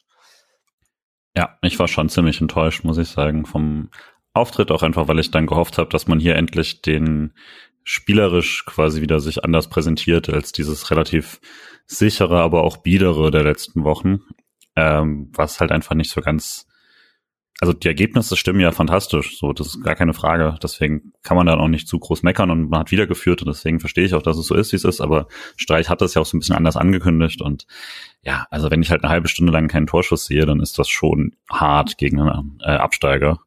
Ähm, deswegen mich hat nicht das Ergebnis gestört oder sowas, sondern mich hat wirklich die Art und Weise dann gestört, auch weil ich einfach weiß, dass diese Mannschaft das ja deutlich besser kann und mich dann langsam auch halt selber nicht so ganz genau weiß, an was das denn liegt oder was man da ändern sollte, weil ich habe auch auf die Bank geschaut und hätte jetzt auch nicht gewusst, was ich da anders machen soll als Trainer. Streich hat, ich habe vorhin den Kickartikel noch gelesen, ähm, nach dem Spiel dann gesagt, dass aktuell so ein bisschen die die Leichtigkeit fehlt, könnte man sagen, mhm. und hat dann auch nochmal drüber gesprochen, über die zwei Abgänge, in Anführungszeichen, im Winter, also einmal den Abgang von Kevin Schade, ähm, weil man diese Speed- und Athletikkarte aktuell nicht hat und hat dann aber auch nochmal explizit äh, Daniel Kofi Trey rausgehoben, der halt äh, in der Hinrunde, gerade in der Mitte der Hinrunde ein wichtiger Faktor war, dass man in allen drei Bereichen, also auf beiden Flügeln und im Zentrum Räume äh, generieren konnte und dass der Faktor halt aktuell fehlt. Ähm, finde es da ein bisschen schade, dass dann Jeong im Moment scheinbar so wenig eine Option ist, weil der das in meinen Augen auch ein bisschen könnte und weil er halt auch sehr gut darin ist, in gewissen Räumen Überzahlen zu schaffen. Hoffe, dass der einfach bald ein bisschen in Form kommt, weil ich finde auch, ich habe ich frage mich dann häufiger, da werden wir jetzt, wir haben jetzt in den letzten Wochen häufiger drüber gesprochen, was Erwartungshaltung ist und was tatsächlich äh, gerechtfertigte Kritik an der Leistung ist. Und ich glaube, das hängt halt sehr davon ab, wie stark man diesen Kader einschätzt.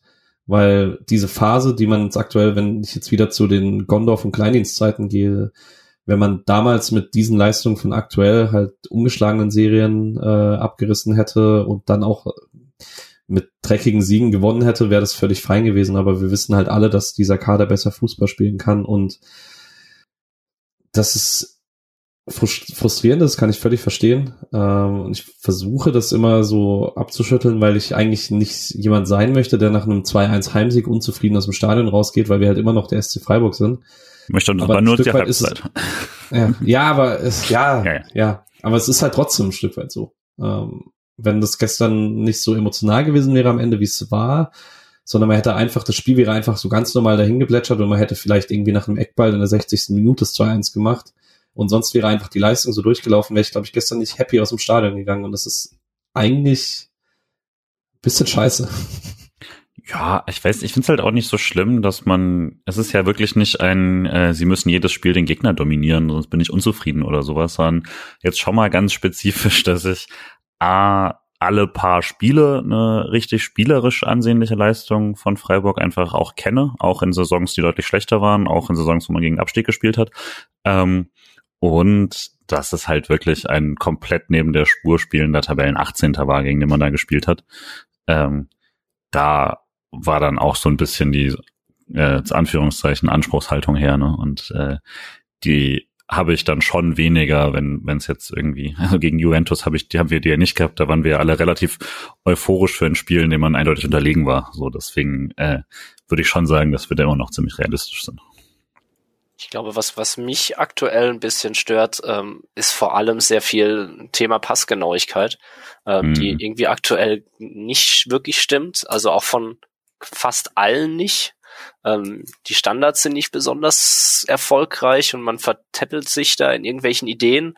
Ähm, es ist, äh, man, also ich glaube, sie wissen gerade selbst nicht, welche Ideen sie haben wollen und welche Ideen sie auf den Platz bringen wollen irgendwie. Also ich finde, ich weiß nicht, ob sie, ob sie auch überlegen, einen anderen Fußball spielen zu wollen, weil sie jetzt eben ja eigentlich fußballerisch eine, eine neue Stufe erreicht haben dieses Jahr. Ähm, aber dann hat vielleicht das halt doch nicht gerade so hinbekommen, wie sie es gerne hätten. Ähm, aber gerade diese die Passgenauigkeit ist was, was mir bei, beim Juventus-Spiel schon aufgefallen ist. Hm. Ähm, jetzt aber am Wochenende auch wieder, wo die einfachsten ja, kurzen Pässe irgendwie zwischen Grifo und Günther oder auch von Höfler ein paar Mal, ähm, die irgendwie hat, da, da fehlt Tempo und, und Genauigkeit und dann versinken die, äh, die Angriffe einfach so im letzten Drittel irgendwie, ohne dass man überhaupt was Gefährliches daraus ähm, kreieren kann. Ja. Und dann, also man kommt halt immer zur Grundsatzfrage, ist es jetzt aktuell so gesamttaktisch ein Problem, dass man nicht mehr die Lösung hat, um die Mannschaften, die einen auch, das muss man sagen, Hoffenheim hat jetzt Freiburg bespielt, als würde man auswärts bei einer Spitzenmannschaft spielen. Ähm, weil man auswärts Fokus bei einer gegen, Spitzenmannschaft spielt. Ja, weil man auswärts gegen eine Spitzenmannschaft spielt. Ähm, und Freiburg ist dann halt nicht Union, dass man das dann äh, einfach nicht mit sich machen lässt, sondern einfach das gleiche spielt, sondern man hat ja schon aktuell den Anspruch, das Ganze dann auch spielerisch zu lösen. Und ich bin mir, ich bin aktuell noch unschlüssig, ob man dafür einfach noch nicht ganz die Qualität hat, um das umzusetzen. Ähm, gegen Mannschaften, die wirklich sagen, okay, wir wollen gegen euch den Ball nicht haben, sondern macht ihr mal. Ähm, oder ob es einfach sehr viele Spieler sind, die gerade gleichzeitig nicht in wirklich guter Form sind. Das äh, ich habe noch nicht ganz die Antwort drauf. Ich glaube, wir hatten es ja im Stadion, hatten wir es kurz davor ähm, bei, bei Doan, ähm, haben wir, ich glaube, in der zweiten Halbzeit mal drüber geredet, dass auch seine Schussversuche und sein Reinziehen in den Strafraum gerade auch nicht wirklich funktioniert und er wahnsinnig ineffektiv ist in seinen Aktionen und irgendwie planlos rangeht, was ja in der Hinrunde zum Beispiel auch noch nicht der Fall ist, äh, der Fall war. Also dort hat er ja wahnsinnig zielstrebig gespielt, bei der WM war er wahnsinnig zielstrebig. Ähm, und jetzt irgendwie, als würde es Denken anfangen, nach dem Motto, ja, wir können das eigentlich und jetzt müssen wir es nur noch umsetzen. Ähm, und dass es irgendwie vielen Spielern so geht, dass sie nicht das abrufen können, was sie eigentlich abrufen könnten. Duan vielleicht tatsächlich äh, WM Punkt ähm, ist halt äh, der einzige Spieler, der tatsächlich vielleicht äh, WM-Müdigkeit noch in den Knochen hat. Das äh, wäre eine Möglichkeit. Gehen wir weiter. Ähm, und eigentlich ist für mich so ein bisschen die zweite Halbzeit das Umgekehrte zur ersten Halbzeit, weil ich hatte das Gefühl, Freiburg kommt echt gut rein in dieser Halbzeit. Yep. Ähm, und deswegen ganz viele um mich rum äh, in der Halbzeit haben äh, im Stadion haben beim 1-1 gesagt, boah, da hat man jetzt drum gebettelt. Und ich dachte so, nein, hat man halt nicht so. Man ist eigentlich jetzt echt so ganz gut griffig in die zweite Halbzeit gekommen. Und Hoffenheim startet seinen ersten Angriff. Ähm, Akpoguma spielt flach auf Bebu. Bebu kommt entgegen, da ist Gulde noch nah dran und dann lässt sich Gulde zurückfallen und dann funktioniert die Zuordnung, glaube ich, nicht so richtig. Weiß aber auch nicht, ob da von Gulde der Fehler ausgeht. Äh, Nick hat, glaube ich, geschrieben, er glaubt, es ist Guldes Fehler, aber ich weiß es nicht so ganz. Ähm, auf jeden Fall haben sowohl Dabur als auch Stiller beide zu viel Platz. Dabur legt auf Stiller ab und der trifft sehr schön mit links, äh, unhaltbar für Flecken. Ähm, und Hoffenheim gleicht aus. Ja, also das Nick, kann man besser machen. Ja, genau, also Nick meinte ja größtenteils irgendwie Gulde. Ich bin auch nicht so ganz dabei. Also Gulde lässt sich halt tunneln von Bebu, ne? Das ist das Problem. Und dann, oder und der Ball springt dann davon weiter. Passiert halt aber auch mal. Und also er geht ja vor, Höfler steht so ein bisschen im Nichts zwischen den beiden, weil er den Pass quasi vorher nicht verhindert und dann auch nicht mitläuft mit seinem, der Richtung, ähm, der dann eben äh, bei Günther auftaucht. Aber ja, also wenn dann so individuelle Kleinigkeiten, ansonsten finde ich es auch einfach stark gespielt von Hoffenheim. Stillers Schuss ist super. Und also Günther, finde ich, könnte deutlich enger bei Stiller stehen. Ist vielleicht so mein, äh, mein einziges, ne? weil er ist A, so drei Meter weg ähm, und lässt sich relativ leicht raustanzen und deckt dann halt auch nicht das Tor, sondern steht zu weit ähm, außen quasi mit einem relativ leichten Schlenker hat er den Schussbahn aufs Tor und aufs kurze Eck und das sollte der Verteidiger zuhaben. Ähm, deswegen hätte ich da eher das Problem gesehen. Aufbau hätte ich gesagt, kein flacher äh, Diagonalpass über 30 Meter sollte so viel, sollte so einfach sein. Das heißt, da scheint es mir dann auch ein Anlaufproblem. Höhler, Dorn, äh, Höfler, der hinten quasi deckt, hätten da alle vielleicht ein bisschen schneller reagieren können. Ja, allgemein kann man, also klar, Freiburg griffig rausgekommen, aber das war in der Gesamtheit nicht sonderlich gut verteidigt. Äh, das hat man Hoffenheim ein bisschen zu leicht gemacht. Ähm, drumrum, das wollte ich an der Stelle noch kurz ansprechen, man hatte in der zweiten Halbzeit zweimal Notfälle im SC-Block, äh, wo der Support eingestellt wurde. Und der erste war zu Anfang der zweiten Halbzeit, weswegen es da auch still war. Und eben Faden waren eingerollt äh, im Block und das ist eigentlich allgemein anerkanntes äh, Zeichen, dass man dann Support stoppt.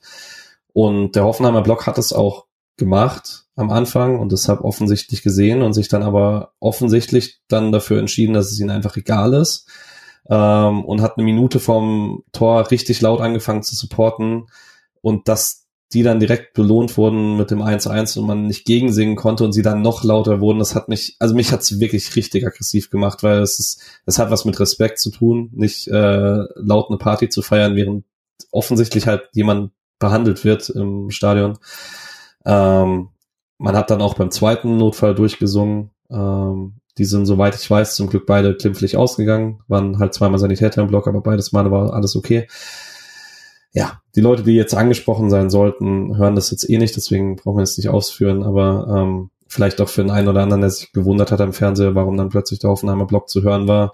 Die Stimmung war schlecht in Freiburg, aber es lag zu dem Zeitpunkt daran, äh, nicht daran, dass äh, der Wille nicht da gewesen wäre. Wussten wir aber auch, weil man, also ich wusste nur, dass irgendwas gewesen sein muss, weil man sehr laut den Vorsänger gehört hat, der irgendwas Langes sagt und danach war Ruhe und die Fahnen waren eingerollt, also kann man sich eigentlich denken, was dann war. Genau. Ähm, ich fand die fünf Minuten nach dem 1-1 schwierig. Da dachte ich, das Spiel kippt jetzt sofort. Ähm, und dann hat sich Freiburg ein bisschen draus befreit. Ähm, Grifo chippt von der Mittellinie einen schönen Ball auf Gregoritsch, der leider vielleicht einen Tick zu weit aufspringt. Gregoritsch probiert dann, den direkt mit links abzuschließen, schießt ihn aber ins Außennetz. Ähm, auf der Gegenseite gibt es einen Freischuss für Hoffenheim, äh, bei dem Sko der Bur am kurzen Pfosten findet, der drüber köpft. Und in der 58. Ich bin mir jetzt nicht sicher, ich habe noch keine Wiederholung davon gesehen. Im Stadion sah es für, mir, für mich so aus, also Flanke Günther von links. Gregoritsch rutscht der Kopfball, glaube ich, ab. Und der senkt sich halt ultra gefährlich auf einen langen Pfosten. Und im Stadion dachte ich, der geht einfach an die Latte. Aber ich habe jetzt gelesen, Baumann rettet den. Ja, Baumann rettet den und der wäre auch, der wäre im Tor gelandet, wäre Baumann dort nicht dran gewesen, ja. Crazy. War aber eine reine, also der rutscht ihm auch nicht ab, das ist eine quasi eine Flanke von Günther, die null verwertbar ist für ihn. Er nimmt es, also für Gregoritsch, wenn, dann nimmt er eher, ich glaube, Eggestein ist hinten dran und will noch so Wolle schießen, nimmt ihm eher vom, vom Fuß quasi mit dem Kopf. Ähm, hat einfach keine Chance, da irgendwas Koordiniertes zu machen, weil der so halb im Rücken ist. Das ist halt krass, dass Gregoritsch daraus immer noch irgendwie den aufs Tor kriegt. Ähm, und ja, das wäre natürlich ein absolutes Glückstor gewesen. Diesmal leider gut aufgepasst von Baumann. Kein Glücksburg an der Stelle. Ausnahmsweise. Ja. Ähm, und dann flacht das Spiel wieder ab und ich habe mir so in der 60. dachte ich mir, tatsächlich, das könnte nur Weißhauptspiel sein, ohne zu glauben, dass Streich ihn tatsächlich bringt. Äh, Streich sagt nach dem Spiel, äh, er hat sich mit sehr guten Trainingsleistungen trotz immer wieder Enttäuschung über die Spielzeiten verdient, früher zu kommen. Weiß nicht, ob er das jetzt auch einfach gesagt hat, um das Richtige zu sagen und wie viel damit zusammenhing, die Schallor-Geschichte, die du vorhin angesprochen hast. Auf jeden Fall kommen er und Sildilia für Grifo und Kübler. Ähm, wie überrascht wart ihr denn, dass Grifo rauskam? Weil den schlechtesten Offensivspieler fand ich ihn nicht.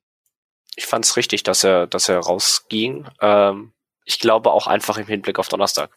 Äh, weil man hatte mit ihm in Halbzeit zwei fand ich deutlich weniger Aktionen. Da fand ich ihn in, Deut in Halbzeit eins deutlich ähm, aktiver und gefährlicher, in Anführungsstrichen. Ähm, und deswegen fand ich es okay, ähm, ihn da rauszunehmen, macht auch positionsbedingt ja auch einfach Sinn, weil Weißhaupt einfach auf links deutlich stärker ist. Ähm, hat für mich voll Sinn ergeben. Sildilia genauso. Ähm, wir hatten es ja schon davon, dass Kübler mit dem Ball nicht sein bestes Spiel hatte. Ähm, und da habe ich dann sehr gehofft, dass Sildilia mal wieder mit Ball ein gutes Spiel machen wird, nachdem das auch die letzten ein, zwei Male nicht ganz so erfolgreich war.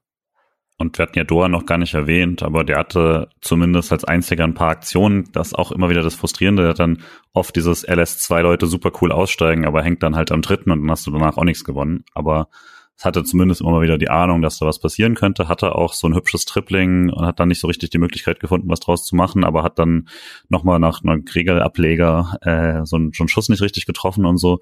Deswegen hätte ich ihn da jetzt auch nicht rausgenommen. Und äh, Genau, also Grifo hat, hat immerhin als Aktion in der zweiten Halbzeit neben dem langen Ball hat er die äh, hat er die gelbe Karte gegen Kavak rausgeholt, der ihn umhaut und wird ja noch relevant. Ja, also ich hätte tatsächlich, ich hatte drauf gehofft, dass Höhler rausgeht, den ich auch nicht so gut fand an dem Tag. Ähm, auch einfach, weil ich mir so ein Stück weit vorstellen kann, also ich mochte Weißhaupt in der Vorbereitung auf der 10 sehr gerne glaube aber, die realistischere äh, Variante, die man mal sehen könnte, wäre Grifo in der Mitte und Weißhaupt links, wenn man Grifo nicht rausnehmen möchte und äh, ihn sozusagen im zentralen Raum da einfach lässt und mit Weißhaupt die Breite hält. Ähm, war jetzt offensichtlich für das Spiel keine Option. Ähm, aber ich habe mich auf jeden Fall sehr gefreut, Weißhaupt mal länger zu sehen. Und eigentlich straft er mich direkt Lügen, weil er einen ganz schlimmen Ballverlust auf der linken Seite hatte, als mhm. man mal konsequent mit allen nachgeschoben hat. Äh, man sieht aber auch in der 71. Ähm, dass sein Tempo einfach äh, eine, äh, eine Variante sein kann, weil ich würde jetzt behaupten, nachdem Schade weg ist, ist er wahrscheinlich außer Schalloy der schnellste Offensivspieler. Ähm, Zumindest einer der antrittsschnellsten. Ich weiß nicht, ob ja, er auf, auf die auf vielleicht nicht, 30 Metern der schnellste ist. Ja. Ähm, geht auf jeden Fall links kurz vorm Strafraum an Brooks vorbei, der ihn abräumt im Stadion. Dachte ich kurz, das wäre elf Meter, weil eine Fahne davor war und ich nur gesehen habe, es ist knapp, aber ich glaube, es war gar nicht so knapp. Ähm, und Höhler geht vor der Ausführung vom Freistoß zu Günther hin und Günther chippt den dann noch einen langen Pfosten und Höhler bekommt seinen Bodyschuss und nimmt den mit links direkt, trifft den satt, aber schießt ihn halt vorbei. Muss er da mehr draus machen. Ich habe noch keinen schönen Winkel davon gesehen ich weiß nicht, der ist schon schwer. Also Direktabnahmen, äh, Wolle ist er nie einfach. Ich finde, er macht es eigentlich recht gut. So weit ist er, geht er auch nicht am Tor vorbei. Also sind vielleicht drei Meter oder so. Ähm, natürlich, er war, er war halt schon sehr frei. Also da hätte er wahrscheinlich sogar noch Zeit gehabt, den vielleicht sogar anzunehmen und was draus zu machen. Aber grundsätzlich super Variante. Ähm, ja, schade. Nee, der ist jetzt in Brentford. Ähm, vor der 80. vor dem Doppelwechsel, habt ihr noch was zum Spielverlauf an sich? Wie so Mitte der zweiten Halbzeit Spiel sich eingependelt hat? Eigentlich ist es relativ ähnlich zu dem, was in der ersten Halbzeit passiert ist, oder? Langweilig. Ja. Vielleicht eine gute Zusammenfassung. Ähm, in der 80. kommen Jeong und Petersen für Höhler und Gregoritsch und da hatte ich keimte bei mir noch mal ein bisschen Hoffnung auf für das letzte Drittel, weil die beiden sich eigentlich immer sehr gut verstanden haben zusammen. Wenn Jeong und Peterson zusammengespielt haben, hatten wir auch häufiger in der Vorsaison die Dis Diskussion, dass das Duo ganz gut zusammenpasst. Ähm, bei Hoffenheim kommt Angelino, der erstmal in seiner ersten Aktion eine Rabona-Flanke schlägt, wo ich mich äh, umdrehe im Stadion und sage, hat er den jetzt gerade wirklich Rabona geschlagen? Ähm, fand ich schön. ähm, und Angelino dann tatsächlich auch in der 83. Äh, beteiligt äh, bringt einen Ball von links in den Strafraum und da war ja so eine richtige Chaos-Situation, wo ich im Stadion dachte, da kommt jetzt gleich irgendein Hoffenheimer einen Ball und knallt ihn humorlos rein, wie man halt so ein Gegentor bekommt, wenn man so spielt, wie Freiburg äh, gestern gespielt hat. Tatsächlich kriegt man es aber irgendwie geklärt. Äh, Petersen läuft den anschließenden Konter, macht eine schöne Bewegung und wird von Brooks abgeräumt, der zu Recht gelb bekommt. Ähm, Kabak hat einen Ball in den Händen, wirft den direkt vor den Augen von Osmas weg, sieht gelb-rot und Julian, möchtest du die gelb-rote auch so haben? Ja, also ich bin ja, habe ja öfter in der Vergangenheit mal gesagt, die sind mir zu viel oder sonst irgendwas. Nee, ich fand die schon immer scheiße, dieses äh, Ball weghauen so ein bisschen und fand schon immer, dass das viel konsequenter gemacht werden muss, weil das die Spieler super aggressiv macht. Und das sind die Szenen, wo das Publikum ausrastet und der Schiri nichts macht und dann wird super giftig und die Spieler werden wütend und so.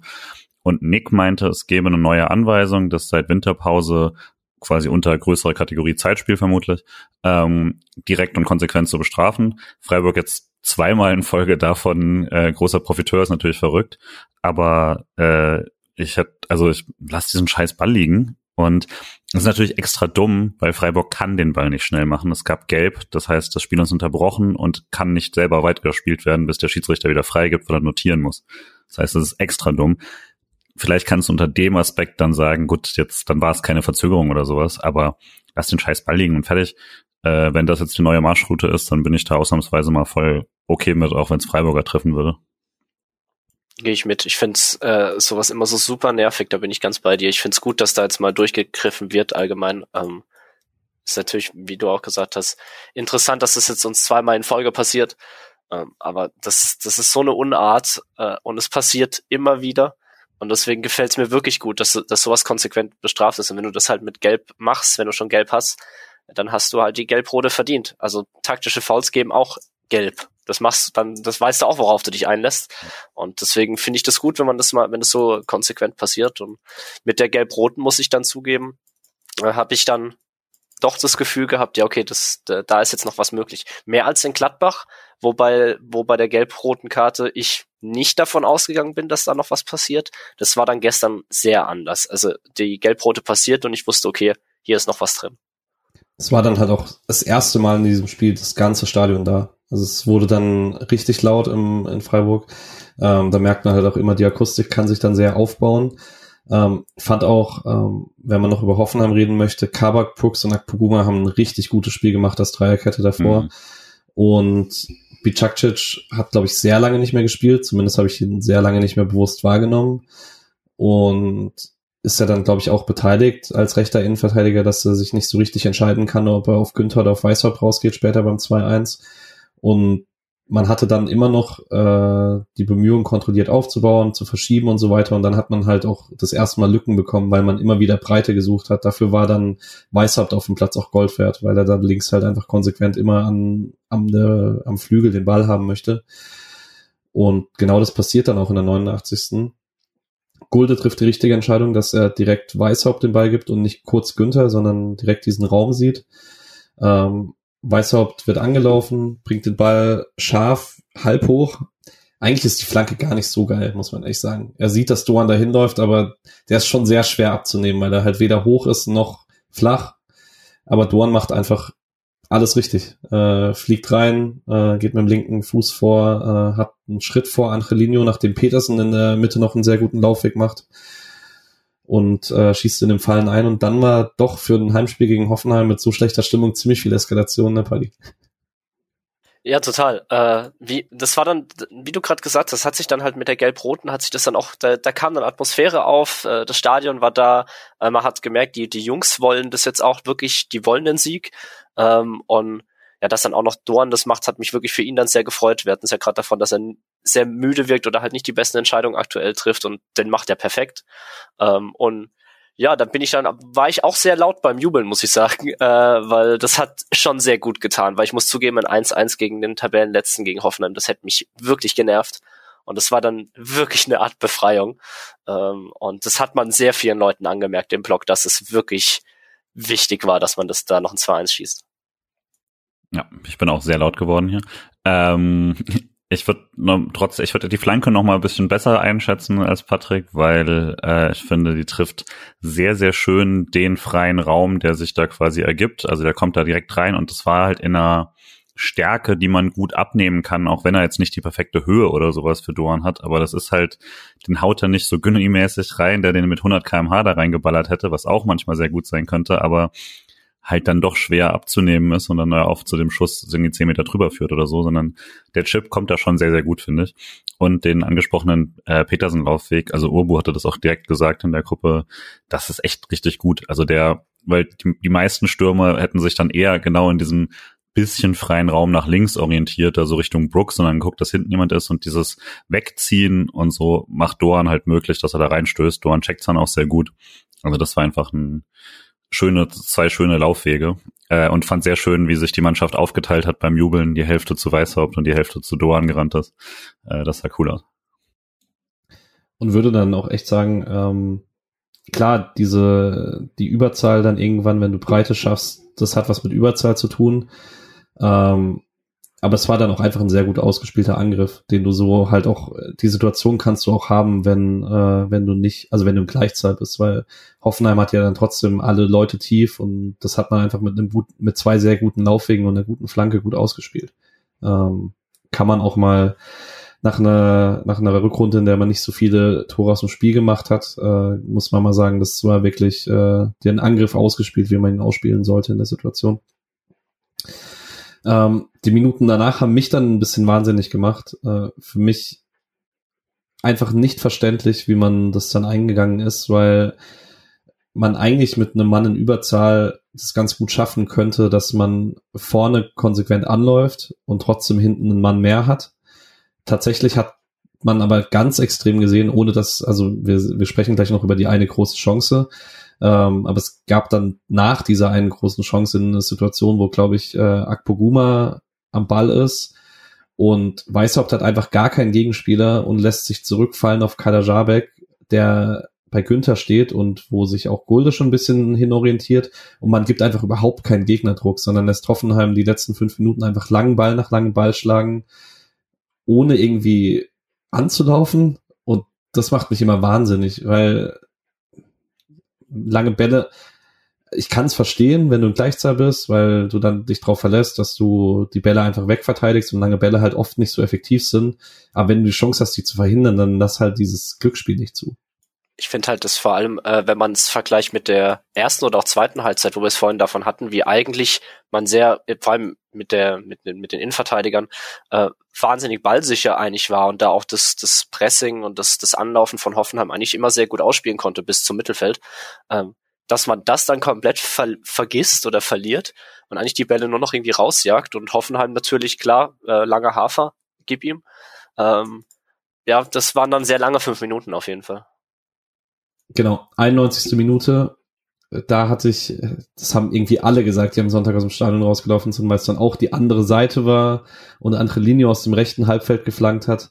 Wir hatten alle Pokalfinal-Vibes und Aslani macht halt auch noch fast den gleichen Laufweg wie in Kunku in diesem vermaledeiten Spiel in Berlin und tritt dann am Fünfer völlig freistehend äh, am Ball vorbei. Da hätte ich mich, also es hätte mich ultra genervt, wenn man da einen Ausgleich kassiert, so völlig unnötig. Ähm, was ist denn da schiefgelaufen, Julian? Boah, ich habe es mir jetzt auch ein paar Mal nochmal auf Video angeschaut, aber letztlich, also eigentlich sind alle okay sortiert. Äh, so, äh, Sedia schiebt dann gerade raus und ähm, in die Sekunde fällt dann die äh, Halbfeldflanke dagegen quasi.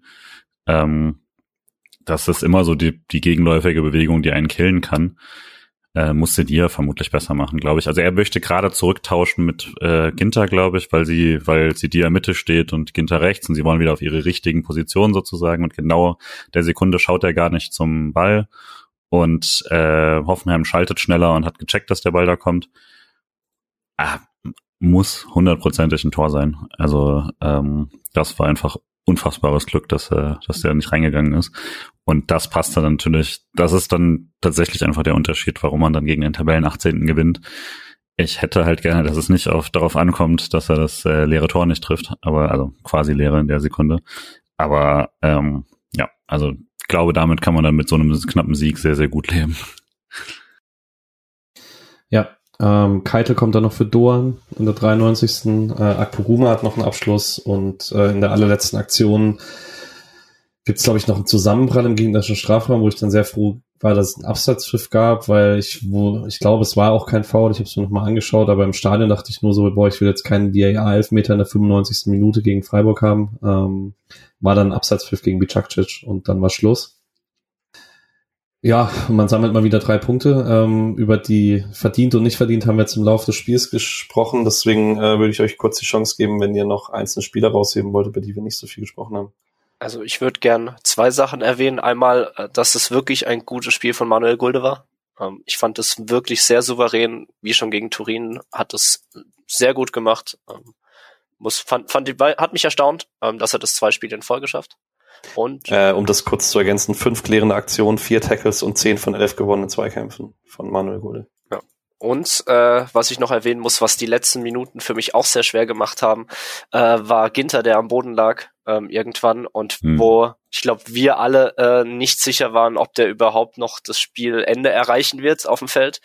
Ähm, zum Schluss ist er dann ja sehr äh, freudig übers Feld gehüpft beim Feiern, aber da habe ich schon gedacht, das, das wäre jetzt noch der Super-GAU gewesen, wenn neben Lienhardt äh, jetzt auch noch Ginter ausfallen würde. Das wäre da hatte ich echt kurz Schiss. Das hat mich, hätte mich mehr genervt als das mögliche 2-2.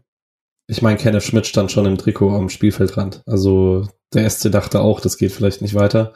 Und so richtig beruhigt war ich erst, als er vor der Tribüne stand und äh, Litz Doan einfach so aus dem Stand hochgehoben hat. Da dachte ich so, okay, so schlimm kann die Hüfte nicht sein, wenn er die ganze Zeit gehalten hat.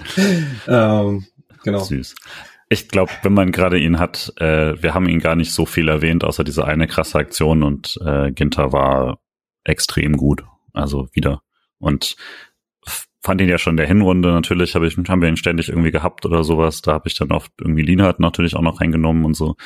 Aber äh, jetzt auch noch mal in den letzten Spielen, also der Grund würde ich halt wirklich sagen, warum der SC diese knappen Spiele gewinnt, ist halt viel eher, beziehungsweise dann eben diese Innenverteidigung-Kombination dass äh, Gulde das so gut gemacht hat, auf jeden Fall erfreulich.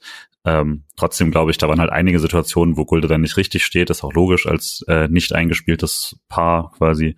Äh, und er macht halt einfach immer noch den Schritt und immer noch den Zweikampf und so und ja, krass. Es ist halt immer noch verrückt, dass, dass, dass er bei uns spielt. Auf dem Niveau, mhm. ich find's, ich kann es selbst nach einem, was ist, Dreivierteljahr immer noch nicht so wirklich glauben, ähm, dass wir wirklich einen der besten Innenverteidiger ja, Deutschlands und der Bundesliga einfach bei uns im Team haben. Man stelle sich mal vor, äh, Deutschland hätte bei der WM einen Matze Ginter gehabt, dann wäre vielleicht einiges drin gewesen. Tja. Ja, konnte man ja leider nicht spielen, weil. Nee. ähm, ja, ich hatte ich habe gestern noch mit dem die Bene geschrieben und habe dem nach dem Spiel versprochen, dass äh, Gulde mein Spieler des Spiels wird. Ähm, ich glaube, ich habe auch so Abbitte geleistet, nachdem ich eigentlich, ich krieg glaube ich ein bisschen zu sehr den Gulde-Hater-Ruf, also so schlimm finde ich es gar nicht. Ähm, aber ich kann dann doch nicht. Also er wäre es natürlich bei Erwartungen übertroffen oder so, ähm, oder wenn man halt immer die Story möchte als Spieler des Spiels, aber de facto ist es halt Matthias Ginter und ihr habt gerade alles benannt, warum es so ist. Oder habt ihr jemand anders? Nee. Nee, ich war, ich war lange überlegen, ob ich vielleicht sogar Weißhaupt sagt, weil einfach der diese Ideen und nochmal diesen, das, was ich mir gewünscht habe in den 75 Minuten oder 65 Minuten davor, äh, an Ideenreichtum und an Offensivdrang äh, zu sehen, hat er reingebracht. Ähm, aber das Spiel von Ginter war einfach viel zu stark. Also das, ich glaube, an ihm führt einfach kein Weg dran vorbei. Ja, ähm, um Spiel noch kurz zuzumachen, äh, 0,6 zu 1,05 Expected Goals laut Opta, also zugunsten von Hoffenheim.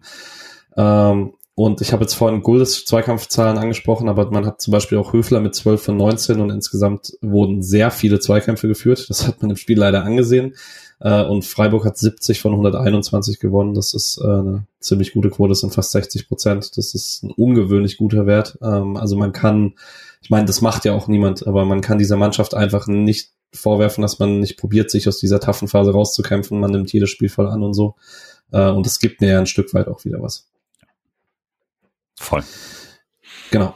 Ähm, ansonsten, ich kann noch kurz erwähnen, äh, dass ich gerade gesehen habe, dass äh, Kenneth Schmidt, Robert Wagner und Merlin Röhl alle für die U20-Nationalmannschaft nominiert wurden. Dazu herzlichen Glückwunsch. Ähm, Kevin Schade wird wahrscheinlich am Freitag für die deutsche A-Nationalmannschaft nominiert werden. Ähm, aber wir springen zum Bundesligaspieltag. Und ich kann vorwegschieben, ich habe original gar nichts gesehen. Nicht mal Highlights. Ich habe Nico Schlotterbecks Tor gesehen und that's it. Deswegen, wenn jemand über irgendwas reden möchte, dann äh, feel free. Äh, ich würde kurz wirklich das Derby kurz erwähnen wollen äh, mhm. zwischen Schalke und Dortmund, ähm, weil das war, nachdem es in der ersten Halbzeit kein schön anzuschauendes Spiel war, äh, war das dann, als Schalke dann wirklich das 1-1 schießt und später das 2-2, war das mal wieder das erste Mal seit langer Zeit mal wieder ein richtiges Derby zwischen den beiden Teams, die halt leider mittlerweile sportlich und auch wirtschaftlich so weit entfernt sind, dass sie die letzten Jahre ja nicht wirklich interessant waren. Und das hat wirklich Laune gemacht. Ähm, es gab ein, zwei richtige äh, Derby-Helden dann mit äh, Matriciani, der äh, die absolut Wahnsinnsgrätsche auspackt und, und eine Riesenchance von Dortmund vereitelt. Ähm, das hat wirklich Spaß gemacht, muss ich, muss ich sagen, irgendwann. Ähm, ja, und Konferenz waren wenigstens einige Tore zu sehen. Ähm, ich meine, dass Augsburg drei Tore auswärts schießt und trotzdem absolut keine Chance gegen die Bayern hat, sagt halt auch wieder viel aus. Ähm, ja, vor der Zuschauer. Mir halt beim Derby, ich habe nur die erste Halbzeit sehen können, das war natürlich blöd, aber mir hat so ein bisschen äh, tatsächlich am Anfang äh, die, die, die Eskalation gef äh, gefehlt, die so teilweise ausgemacht hat. Das war schon fast alles sehr professionell, wie die das gespielt haben, fast enttäuschend. Ähm, und ansonsten die Bundesliga hat halt ziemlich für uns gespielt, mit Ausnahme jetzt von Scheiß äh, Leipzig. Aber Dortmund nur ein Punkt ist uns vermutlich mittlerweile egal, aber äh, Union äh, nur 1-1 äh, gleichzeitig damit auch Wolfsburg nicht gewonnen, die jetzt zehn Punkte hinter uns sind. Äh, Mainz nur 1-1 hätten eigentlich verlieren müssen. Frankfurt nur 1-1 hätten vielleicht verlieren müssen. Ähm, und dann vielleicht auch nochmal jetzt, weil ich jetzt vorhin so negativ war, das ist natürlich dann schon sehr, sehr viel wert, so ein Spiel dann zu gewinnen, indem du eher ausgeglichen bis leicht unterlegen bist äh, in Sachen Chancenqualität. Ähm, das Freiburg hat halt diese drei Punkte dann geholt, die die anderen da alle nicht geholt haben gegen ähm, theoretisch unterlegene Gegner. Und das waren dann schon ne, große Punkte jetzt mit äh, fünf Punkte vor Frankfurt ähm, und punktgleich mit Platz drei und vier. Das ist natürlich schon eine sehr, sehr gute Ausgangslage aktuell. Ja, da sieht man dann leider, äh, dass die, die zwei sehr hohen Niederlagen gerade nicht gut fürs Dorfverhältnis sind, weswegen man dann doch nur auf fünf steht. Ähm, aber die Ausgangslage ist wirklich sehr gut für die letzten, was sind es jetzt noch, acht Spiele? Nur auf fünf, hat er gesagt. ähm, ansonsten könnte man noch erwähnen, das einzige Spiel, das bei den vielen Unentschieden die Tabelle so richtig bewegt hat, war der Bochumer Sieg in Köln, ähm, wo kurzes Shoutout rausgeht. Äh, Dominik Heinz wurde für den äh, kränklich aus, äh, ausgewechselt und Danilo Suarez in der zweiten Halbzeit als Linksverteidiger eingewechselt. Und was ich so Ui. von Bochum äh, gelesen habe, hat er das echt großartig gemacht in den zweiten 45 Minuten. Das freut mich sehr für Heinzi. Ähm, macht ihr euch denn Sorgen um Köln? Die haben noch äh, sieben Punkte auf 16. Ich habe das damals, als ich bei der ersten Folge beim Köln-Spiel zu Gast war, habe ich gesagt, ich finde es erstaunlich, dass Köln äh, eigentlich so weit oben steht, äh, als sie damals noch relativ weit oben waren. Äh, die müssen wirklich aufpassen, weil der Baumgart-Fußball funktioniert gerade irgendwie nicht. Sie verlieren wirklich dumm, äh, vor allem gegen Teams, die hinter ihnen stehen. Ähm, und das, also wirklich gut ist das nicht, was sie da aktuell spielen. Würde mir nicht zu viele Sorgen machen. Ich glaube, die ähm, werden ihre paar Punkte dann gegen die Gladbachs und vielleicht die dann nicht mehr ganz so heißen Mainzer und sowas äh, sich noch holen. Auch wenn jetzt die Bundesliga auf einmal wieder da unten angefangen hat zu gewinnen, glaube ich nicht, dass sich das so durchzieht und dann sollten auch äh, noch zwei Siege in den nächsten acht, äh, nächsten zehn Spielen traue ich ihnen eigentlich zu und dann sollten die das auch haben. Ich glaube, das, das Problem, äh, oder in Anführungsstrichen Problem, ist das gleiche wie bei Augsburg. Das sind leider halt fünf Teams noch weiter hinten dran, hm. hinter den beiden, äh, die es wahrscheinlich nicht hinbekommen werden, äh, noch vor denen zu landen. Also genau. da, das, das ist dann eher das Problem. Das liegt dann nicht an der eigenen Klasse, sondern eher an den fehlenden Punkten der anderen Teams, die hinten dran sind. Ja, ähm, das Spiel ist eine gute Brücke für die Leihspieler. Ähm, da beginnen wir nämlich mit Kevin Schlotterbeck in Bochum der bei dem 2-0-Sieg 90 Minuten hinter Ordetz und Masovic auf der Bank saß. Äh, Masovic, der den linken Innenverteidiger für ihn gegeben hat, hat auch getroffen. Ähm, könnte also für nächste Woche auch wieder Bank bedeuten für Kevin. Ähm, Lino Tempelmann hat mit Nürnberg 2-0 gegen Braunschweig gewonnen. Das erste wirklich gute Nürnberger Spiel seit Menschengedenken. Ähm, Spieler des Spiels geworden beim Kicker, unglaublich viele Tiefenläufe, 5 von 7 erfolgreiche Dribblings, 12 von 16 Zweikämpfe gewonnen, äh, zwei Key Passes, also so ein ideales Spiel, was man sich als Achter vorstellen kann. Richtig gutes Spiel von Nino Tempelmann, äh, von dem, was ich gelesen habe, auch was ich mitbekommen habe von Freunden. Ähm, hoffen wir mal, dass er die Form konservieren kann bis zum Sommer. Da gibt's ähm, allerdings Gerüchte von der Bild, dass angeblich Augsburg und weirderweise Wolfsburg äh, interessiert wären, ihn im Sommer zu holen. Wo ich mich frage, Wolfsburg hat doch eigentlich schon eine Trillion Achter. Aber naja. Ja, ähm, darf ich da kurz einsteigen, ja, weil äh, würdest, würdet ihr überhaupt Platz sehen für ihn? Also ich bin äh, damals ja großer Te äh, Tempelmann-Fan gewesen, als er noch nicht ausgeliehen war und habe gedacht, ah, das könnte was werden. Aber wenn man jetzt sieht, dass man Wagner, Keitel in der Hinterhand hat und auch in der zweiten gibt's ja durchaus ein, zwei Spieler, die da vielleicht auch nach oben gehen wollen. Ähm, ja, also würdet ihr da sehen, dass das überhaupt für ihn Platz wäre? Äh, letzte Saison hätte ich klar Ja gesagt, aber er ist jetzt halt 24 und da hätte ich, also mitnichten ist er der Alte. Ich meine, ich bin mit 29 auch noch nicht alt, wissen wir alle. Ähm, für einen Fußballer vielleicht schon. Ähm, nee, aber er ist jetzt, glaube ich, in dem Alter, wo er diese Saison den nächsten Entwicklungsschritt hätte machen müssen.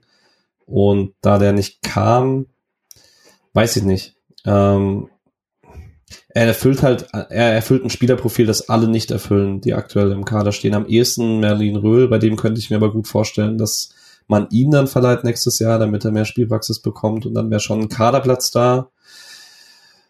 Es ist halt die Frage, ob er das möchte oder ob er sagt, wenn er in die Bundesliga möchte, möchte er zu einem Verein, wo er spielt und das kann ihm Freiburg nicht bieten. Und wenn dann ein Verein wie Augsburg oder Wolfsburg eine gewisse Ablöse zahlt, glaube ich, dass Freiburg dann nicht die großen Steine in den Weg legt. Aber wird man im Sommer sehen. Ähm, Hugo Sique hat mit Brügge 2-0 verloren in Anderlecht, äh, hat 80 Minuten gespielt, ähm, mal wieder nur 8 von 17 angekommenen Pässen. Äh, ist wohl so, dass da nicht arg viele Pässe nach hinten gespielt werden, sondern alles direkt nach vorne. Ähm, ja, unauffällige Spiel laut den Statistiken, aber er spielt weiterhin. Das ist wichtig für ihn. Ähm, Nishan Burkhardt spielt aktuell nicht. Ähm, Wintertour 2-1 verloren mein Grasshoppers Zürich. Ähm, laut dem Wintertourer Landboten äh, Shoutout an die Zeitung, bei denen ich zwei Sätze lesen durfte, bis ich auf das Plus-Abo musste, aber das habe ich leider nicht gekauft. Aber ich konnte noch lesen, dass er aktuell mit muskulären Problemen raus ist. Ähm, mal schauen, wie sich, lang sich das zieht. Deswegen hat er auch schon letzte Woche nicht gespielt. Und Kevin Schade hat mit Brentford 1 zu 0 beim FC Everton äh, verloren, wurde in der 62. Minute eingewechselt und hat einen sehr Kevin Schade Spiel gemacht. Äh, drei von sieben Pässen angebracht, sieben von elf Zweikämpfen gewonnen, drei von vier Dribblings erfolgreich. Ähm, ja, was man so kennt als Kevin Schade Einwechslung, muss man sagen. Genau, da werden wir auch weiter beobachten, was so passiert im Rest der Rückrunde. Ähm, die Frauen haben gestern 2-1 in Essen verloren.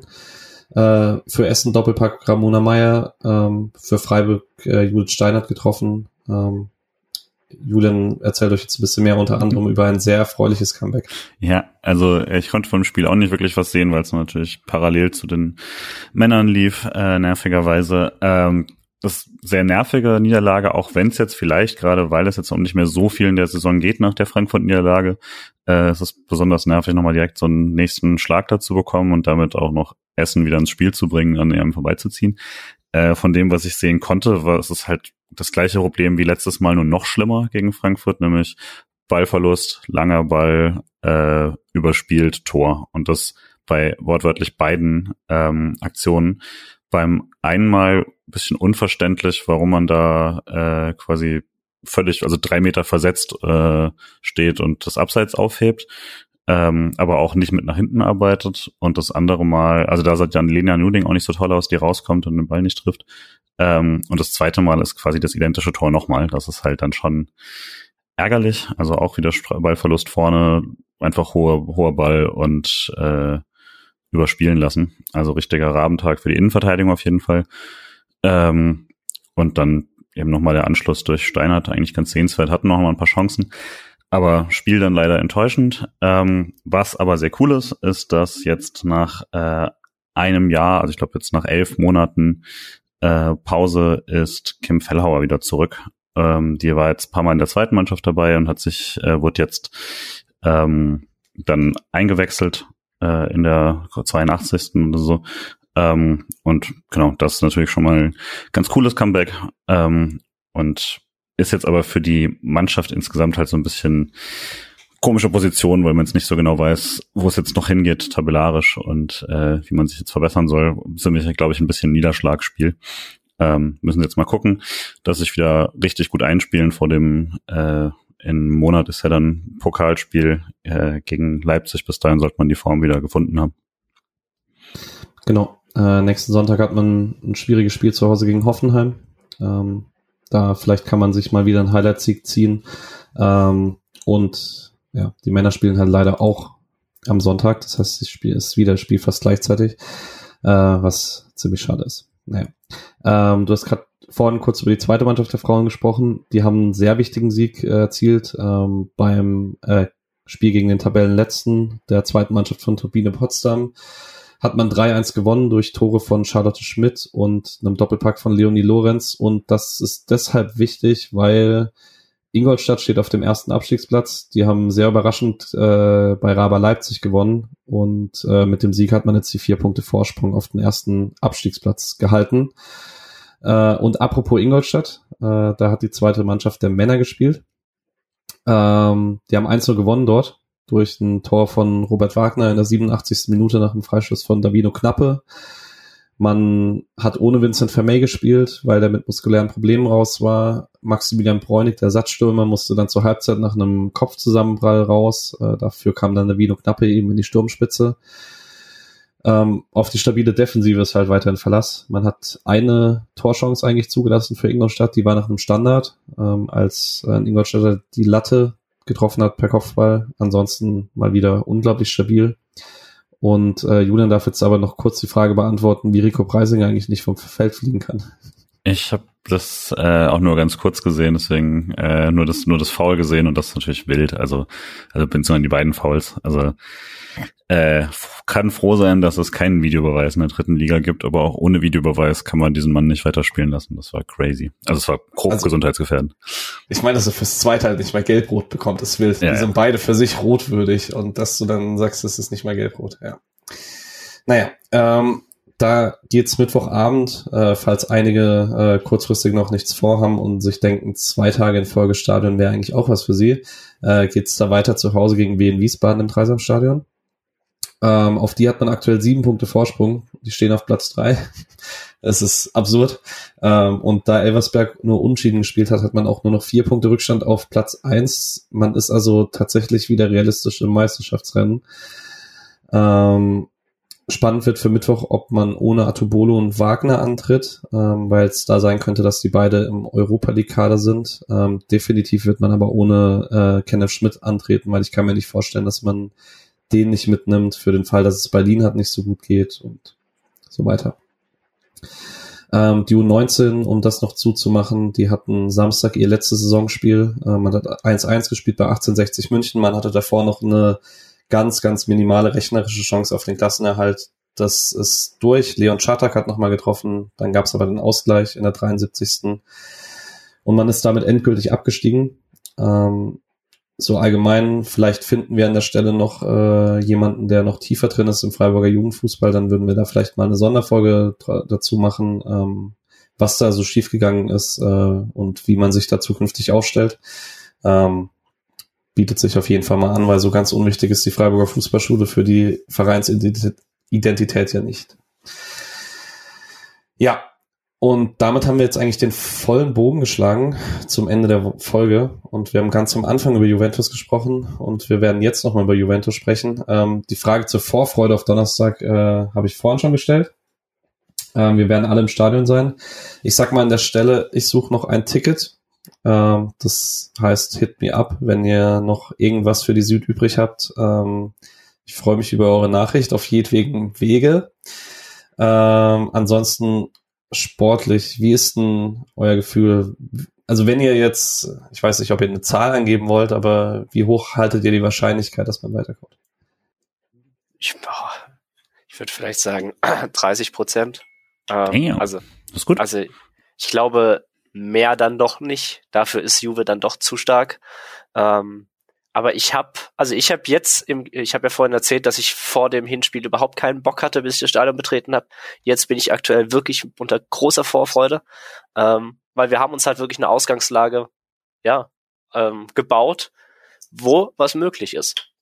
Und wenn wirklich das Stadion da hinten dran steht und die Leute richtig Bock haben und das Team Bock hat, ja, wieso sollte nicht ne, die Überraschung möglich sein? Ähm, es kann natürlich auch komplett nach hinten losgehen und ich glaube auch die Wahrscheinlichkeit, dass wir rausfliegen, ist deutlich größer. Ähm, aber ich habe ein besseres Gefühl als noch vorm Hinspiel, einfach weil ich gesehen habe, okay, da ist grundsätzlich was möglich. Und wenn man vielleicht dann doch diese Ideenreichtum äh, nach vorne auch ein bisschen wieder bekommt, ein paar gute und bessere Bälle spielt, ähm, dann wäre was möglich. Und es nur, dass man wie gegen St. Pauli in der 93. 2-1 schießt, in die Verlängerung kommt äh, und dann noch irgendwie Matze Ginter, der kaum noch laufen kann, in der 119. den ihr noch irgendwie reinwirkt. Ähm, ich glaube, dann kannst du das Stadion auch äh, direkt abreißen und wir können die tollen baulichen Veränderungen wirklich dann bald durchführen, weil das dann nicht mehr so stehen wird. Ähm, doch, also ich glaube, 30 Prozent ist, glaube ich, so mein Guess. Ja, ja, also ich glaube, das ist auch realistisch ungefähr. Äh, man ist vom Einzelspiel her kein krasser Außenseiter äh, bei den Experten. Ähm, und ich glaube, das ist auch nicht völlig daneben, weil gerade natürlich aber auch weiß, dass Juventus eine Führung sehr gut verwalten kann, theoretisch, haben aber am Wochenende auch schon gezeigt, dass das sehr schnell schiefgehen kann. Gegen den Tabellenletzten, gegen Samter, äh, zwei Tore Vorsprung relativ schnell verspielt. Ähm, haben dann am Schluss auch noch den Sieg gemacht. Aber ja, also ich gehe nicht davon aus, dass wir irgendwie auf jeden Fall weiterkommen oder sowas. Aber wenn man es eine Weile äh, auf diesem einen Tor halten kann, ähm, wahrscheinlicher wird's eigentlich erstmal für mich, dass man äh, diesen einen Standard reinbekommt, diesen einen Angriff richtig macht. Und wir haben ja schon getroffen, wenn es jetzt halt kein blöder VHR gewesen wäre, dann äh, Stunde ist schon 1-1. Also zu Hause wird es, glaube ich, auf jeden Fall ein anderes Spiel. Ich bin sehr gespannt, ob Juve von Anfang an verteidigt oder ob man dann doch, was ja doch klüger wäre, sagt, ähm, wir spielen das stinknormal und drücken das wieder so ähm, im 10-Minuten-Takt gut und 10-Minuten-Takt schlecht quasi und dann äh, ja, mal gucken, wie sie es lösen, aber ich bin auch eigentlich, ähm, es ist möglich und das war alles, was ich wollte. Ich glaube, äh, da habe ich ein bisschen Schiss davor, dass es Juve sehr ernst nimmt, einfach weil es auch die einzige Möglichkeit auf die Champions League ist für die mhm. noch in der Saison. Und ich glaube halt, wenn wir schnell 1-0 in Rückstand geraten sollten, ähm, dann ist die Sache auch vorbei. Ähm, weil ich glaube, da erholen wir uns dann nicht mehr von. Und ich glaube auch, das könnte ich mir vorstellen, dass das der Plan von Juve ist, da wirklich schnell das 1-0 zu machen und dann werden die das verwalten. Dann werden die italienisches Catenaccio bis zum, äh, ja, bis zum Ende spielen. Äh, und selbst bei einem 1-1 würden die sich nicht aus der Ruhe bringen lassen, wahrscheinlich. Ähm, aber das darf halt nicht passieren. Also davor habe ich ein bisschen Schiss, äh, dass das passiert, weil das würde dann auch, glaube ich, stimmungstechnisch ähm, auch nicht so gut sein, wenn man da sich schnell das Gegentor fängt. Ähm, es muss soll lange offen sein, da bin ich komplett bei dir. Was erwartet ihr denn taktisch vom SC? Glaubt ihr, man spielt einfach wie das 3-4-3 aus dem Hinspiel oder glaubt ihr, man geht es von Anfang an noch mutiger an? Ich, ich glaube, man, wird, man geht es eh nicht an wie im Hinspiel. Ähm, Nantes hatte ja bei, bei der letzten Runde, haben die ja was geändert und wollten sehr viel offensiver ran und wurden dann im Rückspiel aber sowas aus dem Stadion geschossen. Ähm, und ich glaube, das will der SC nicht. Ähm, man hat ja eigentlich sehr gut dagegen gehalten äh, letzte Woche. Und ich glaube, mit, ja, es lag ja nicht daran, äh, an der taktischen Ausrichtung, dass man das Spiel verloren hat, ähm, sondern das war eine wahnsinnig schöne Flanke und perfekter Kopfball. Ähm, ansonsten hat man das ja auch sehr gut verteidigt und nach vorne hatte man halt nicht die Ideen. Wenn man da noch ein bisschen dran arbeitet, dann äh, gibt glaube ich, an der Grundordnung nicht viel zu, zu ändern.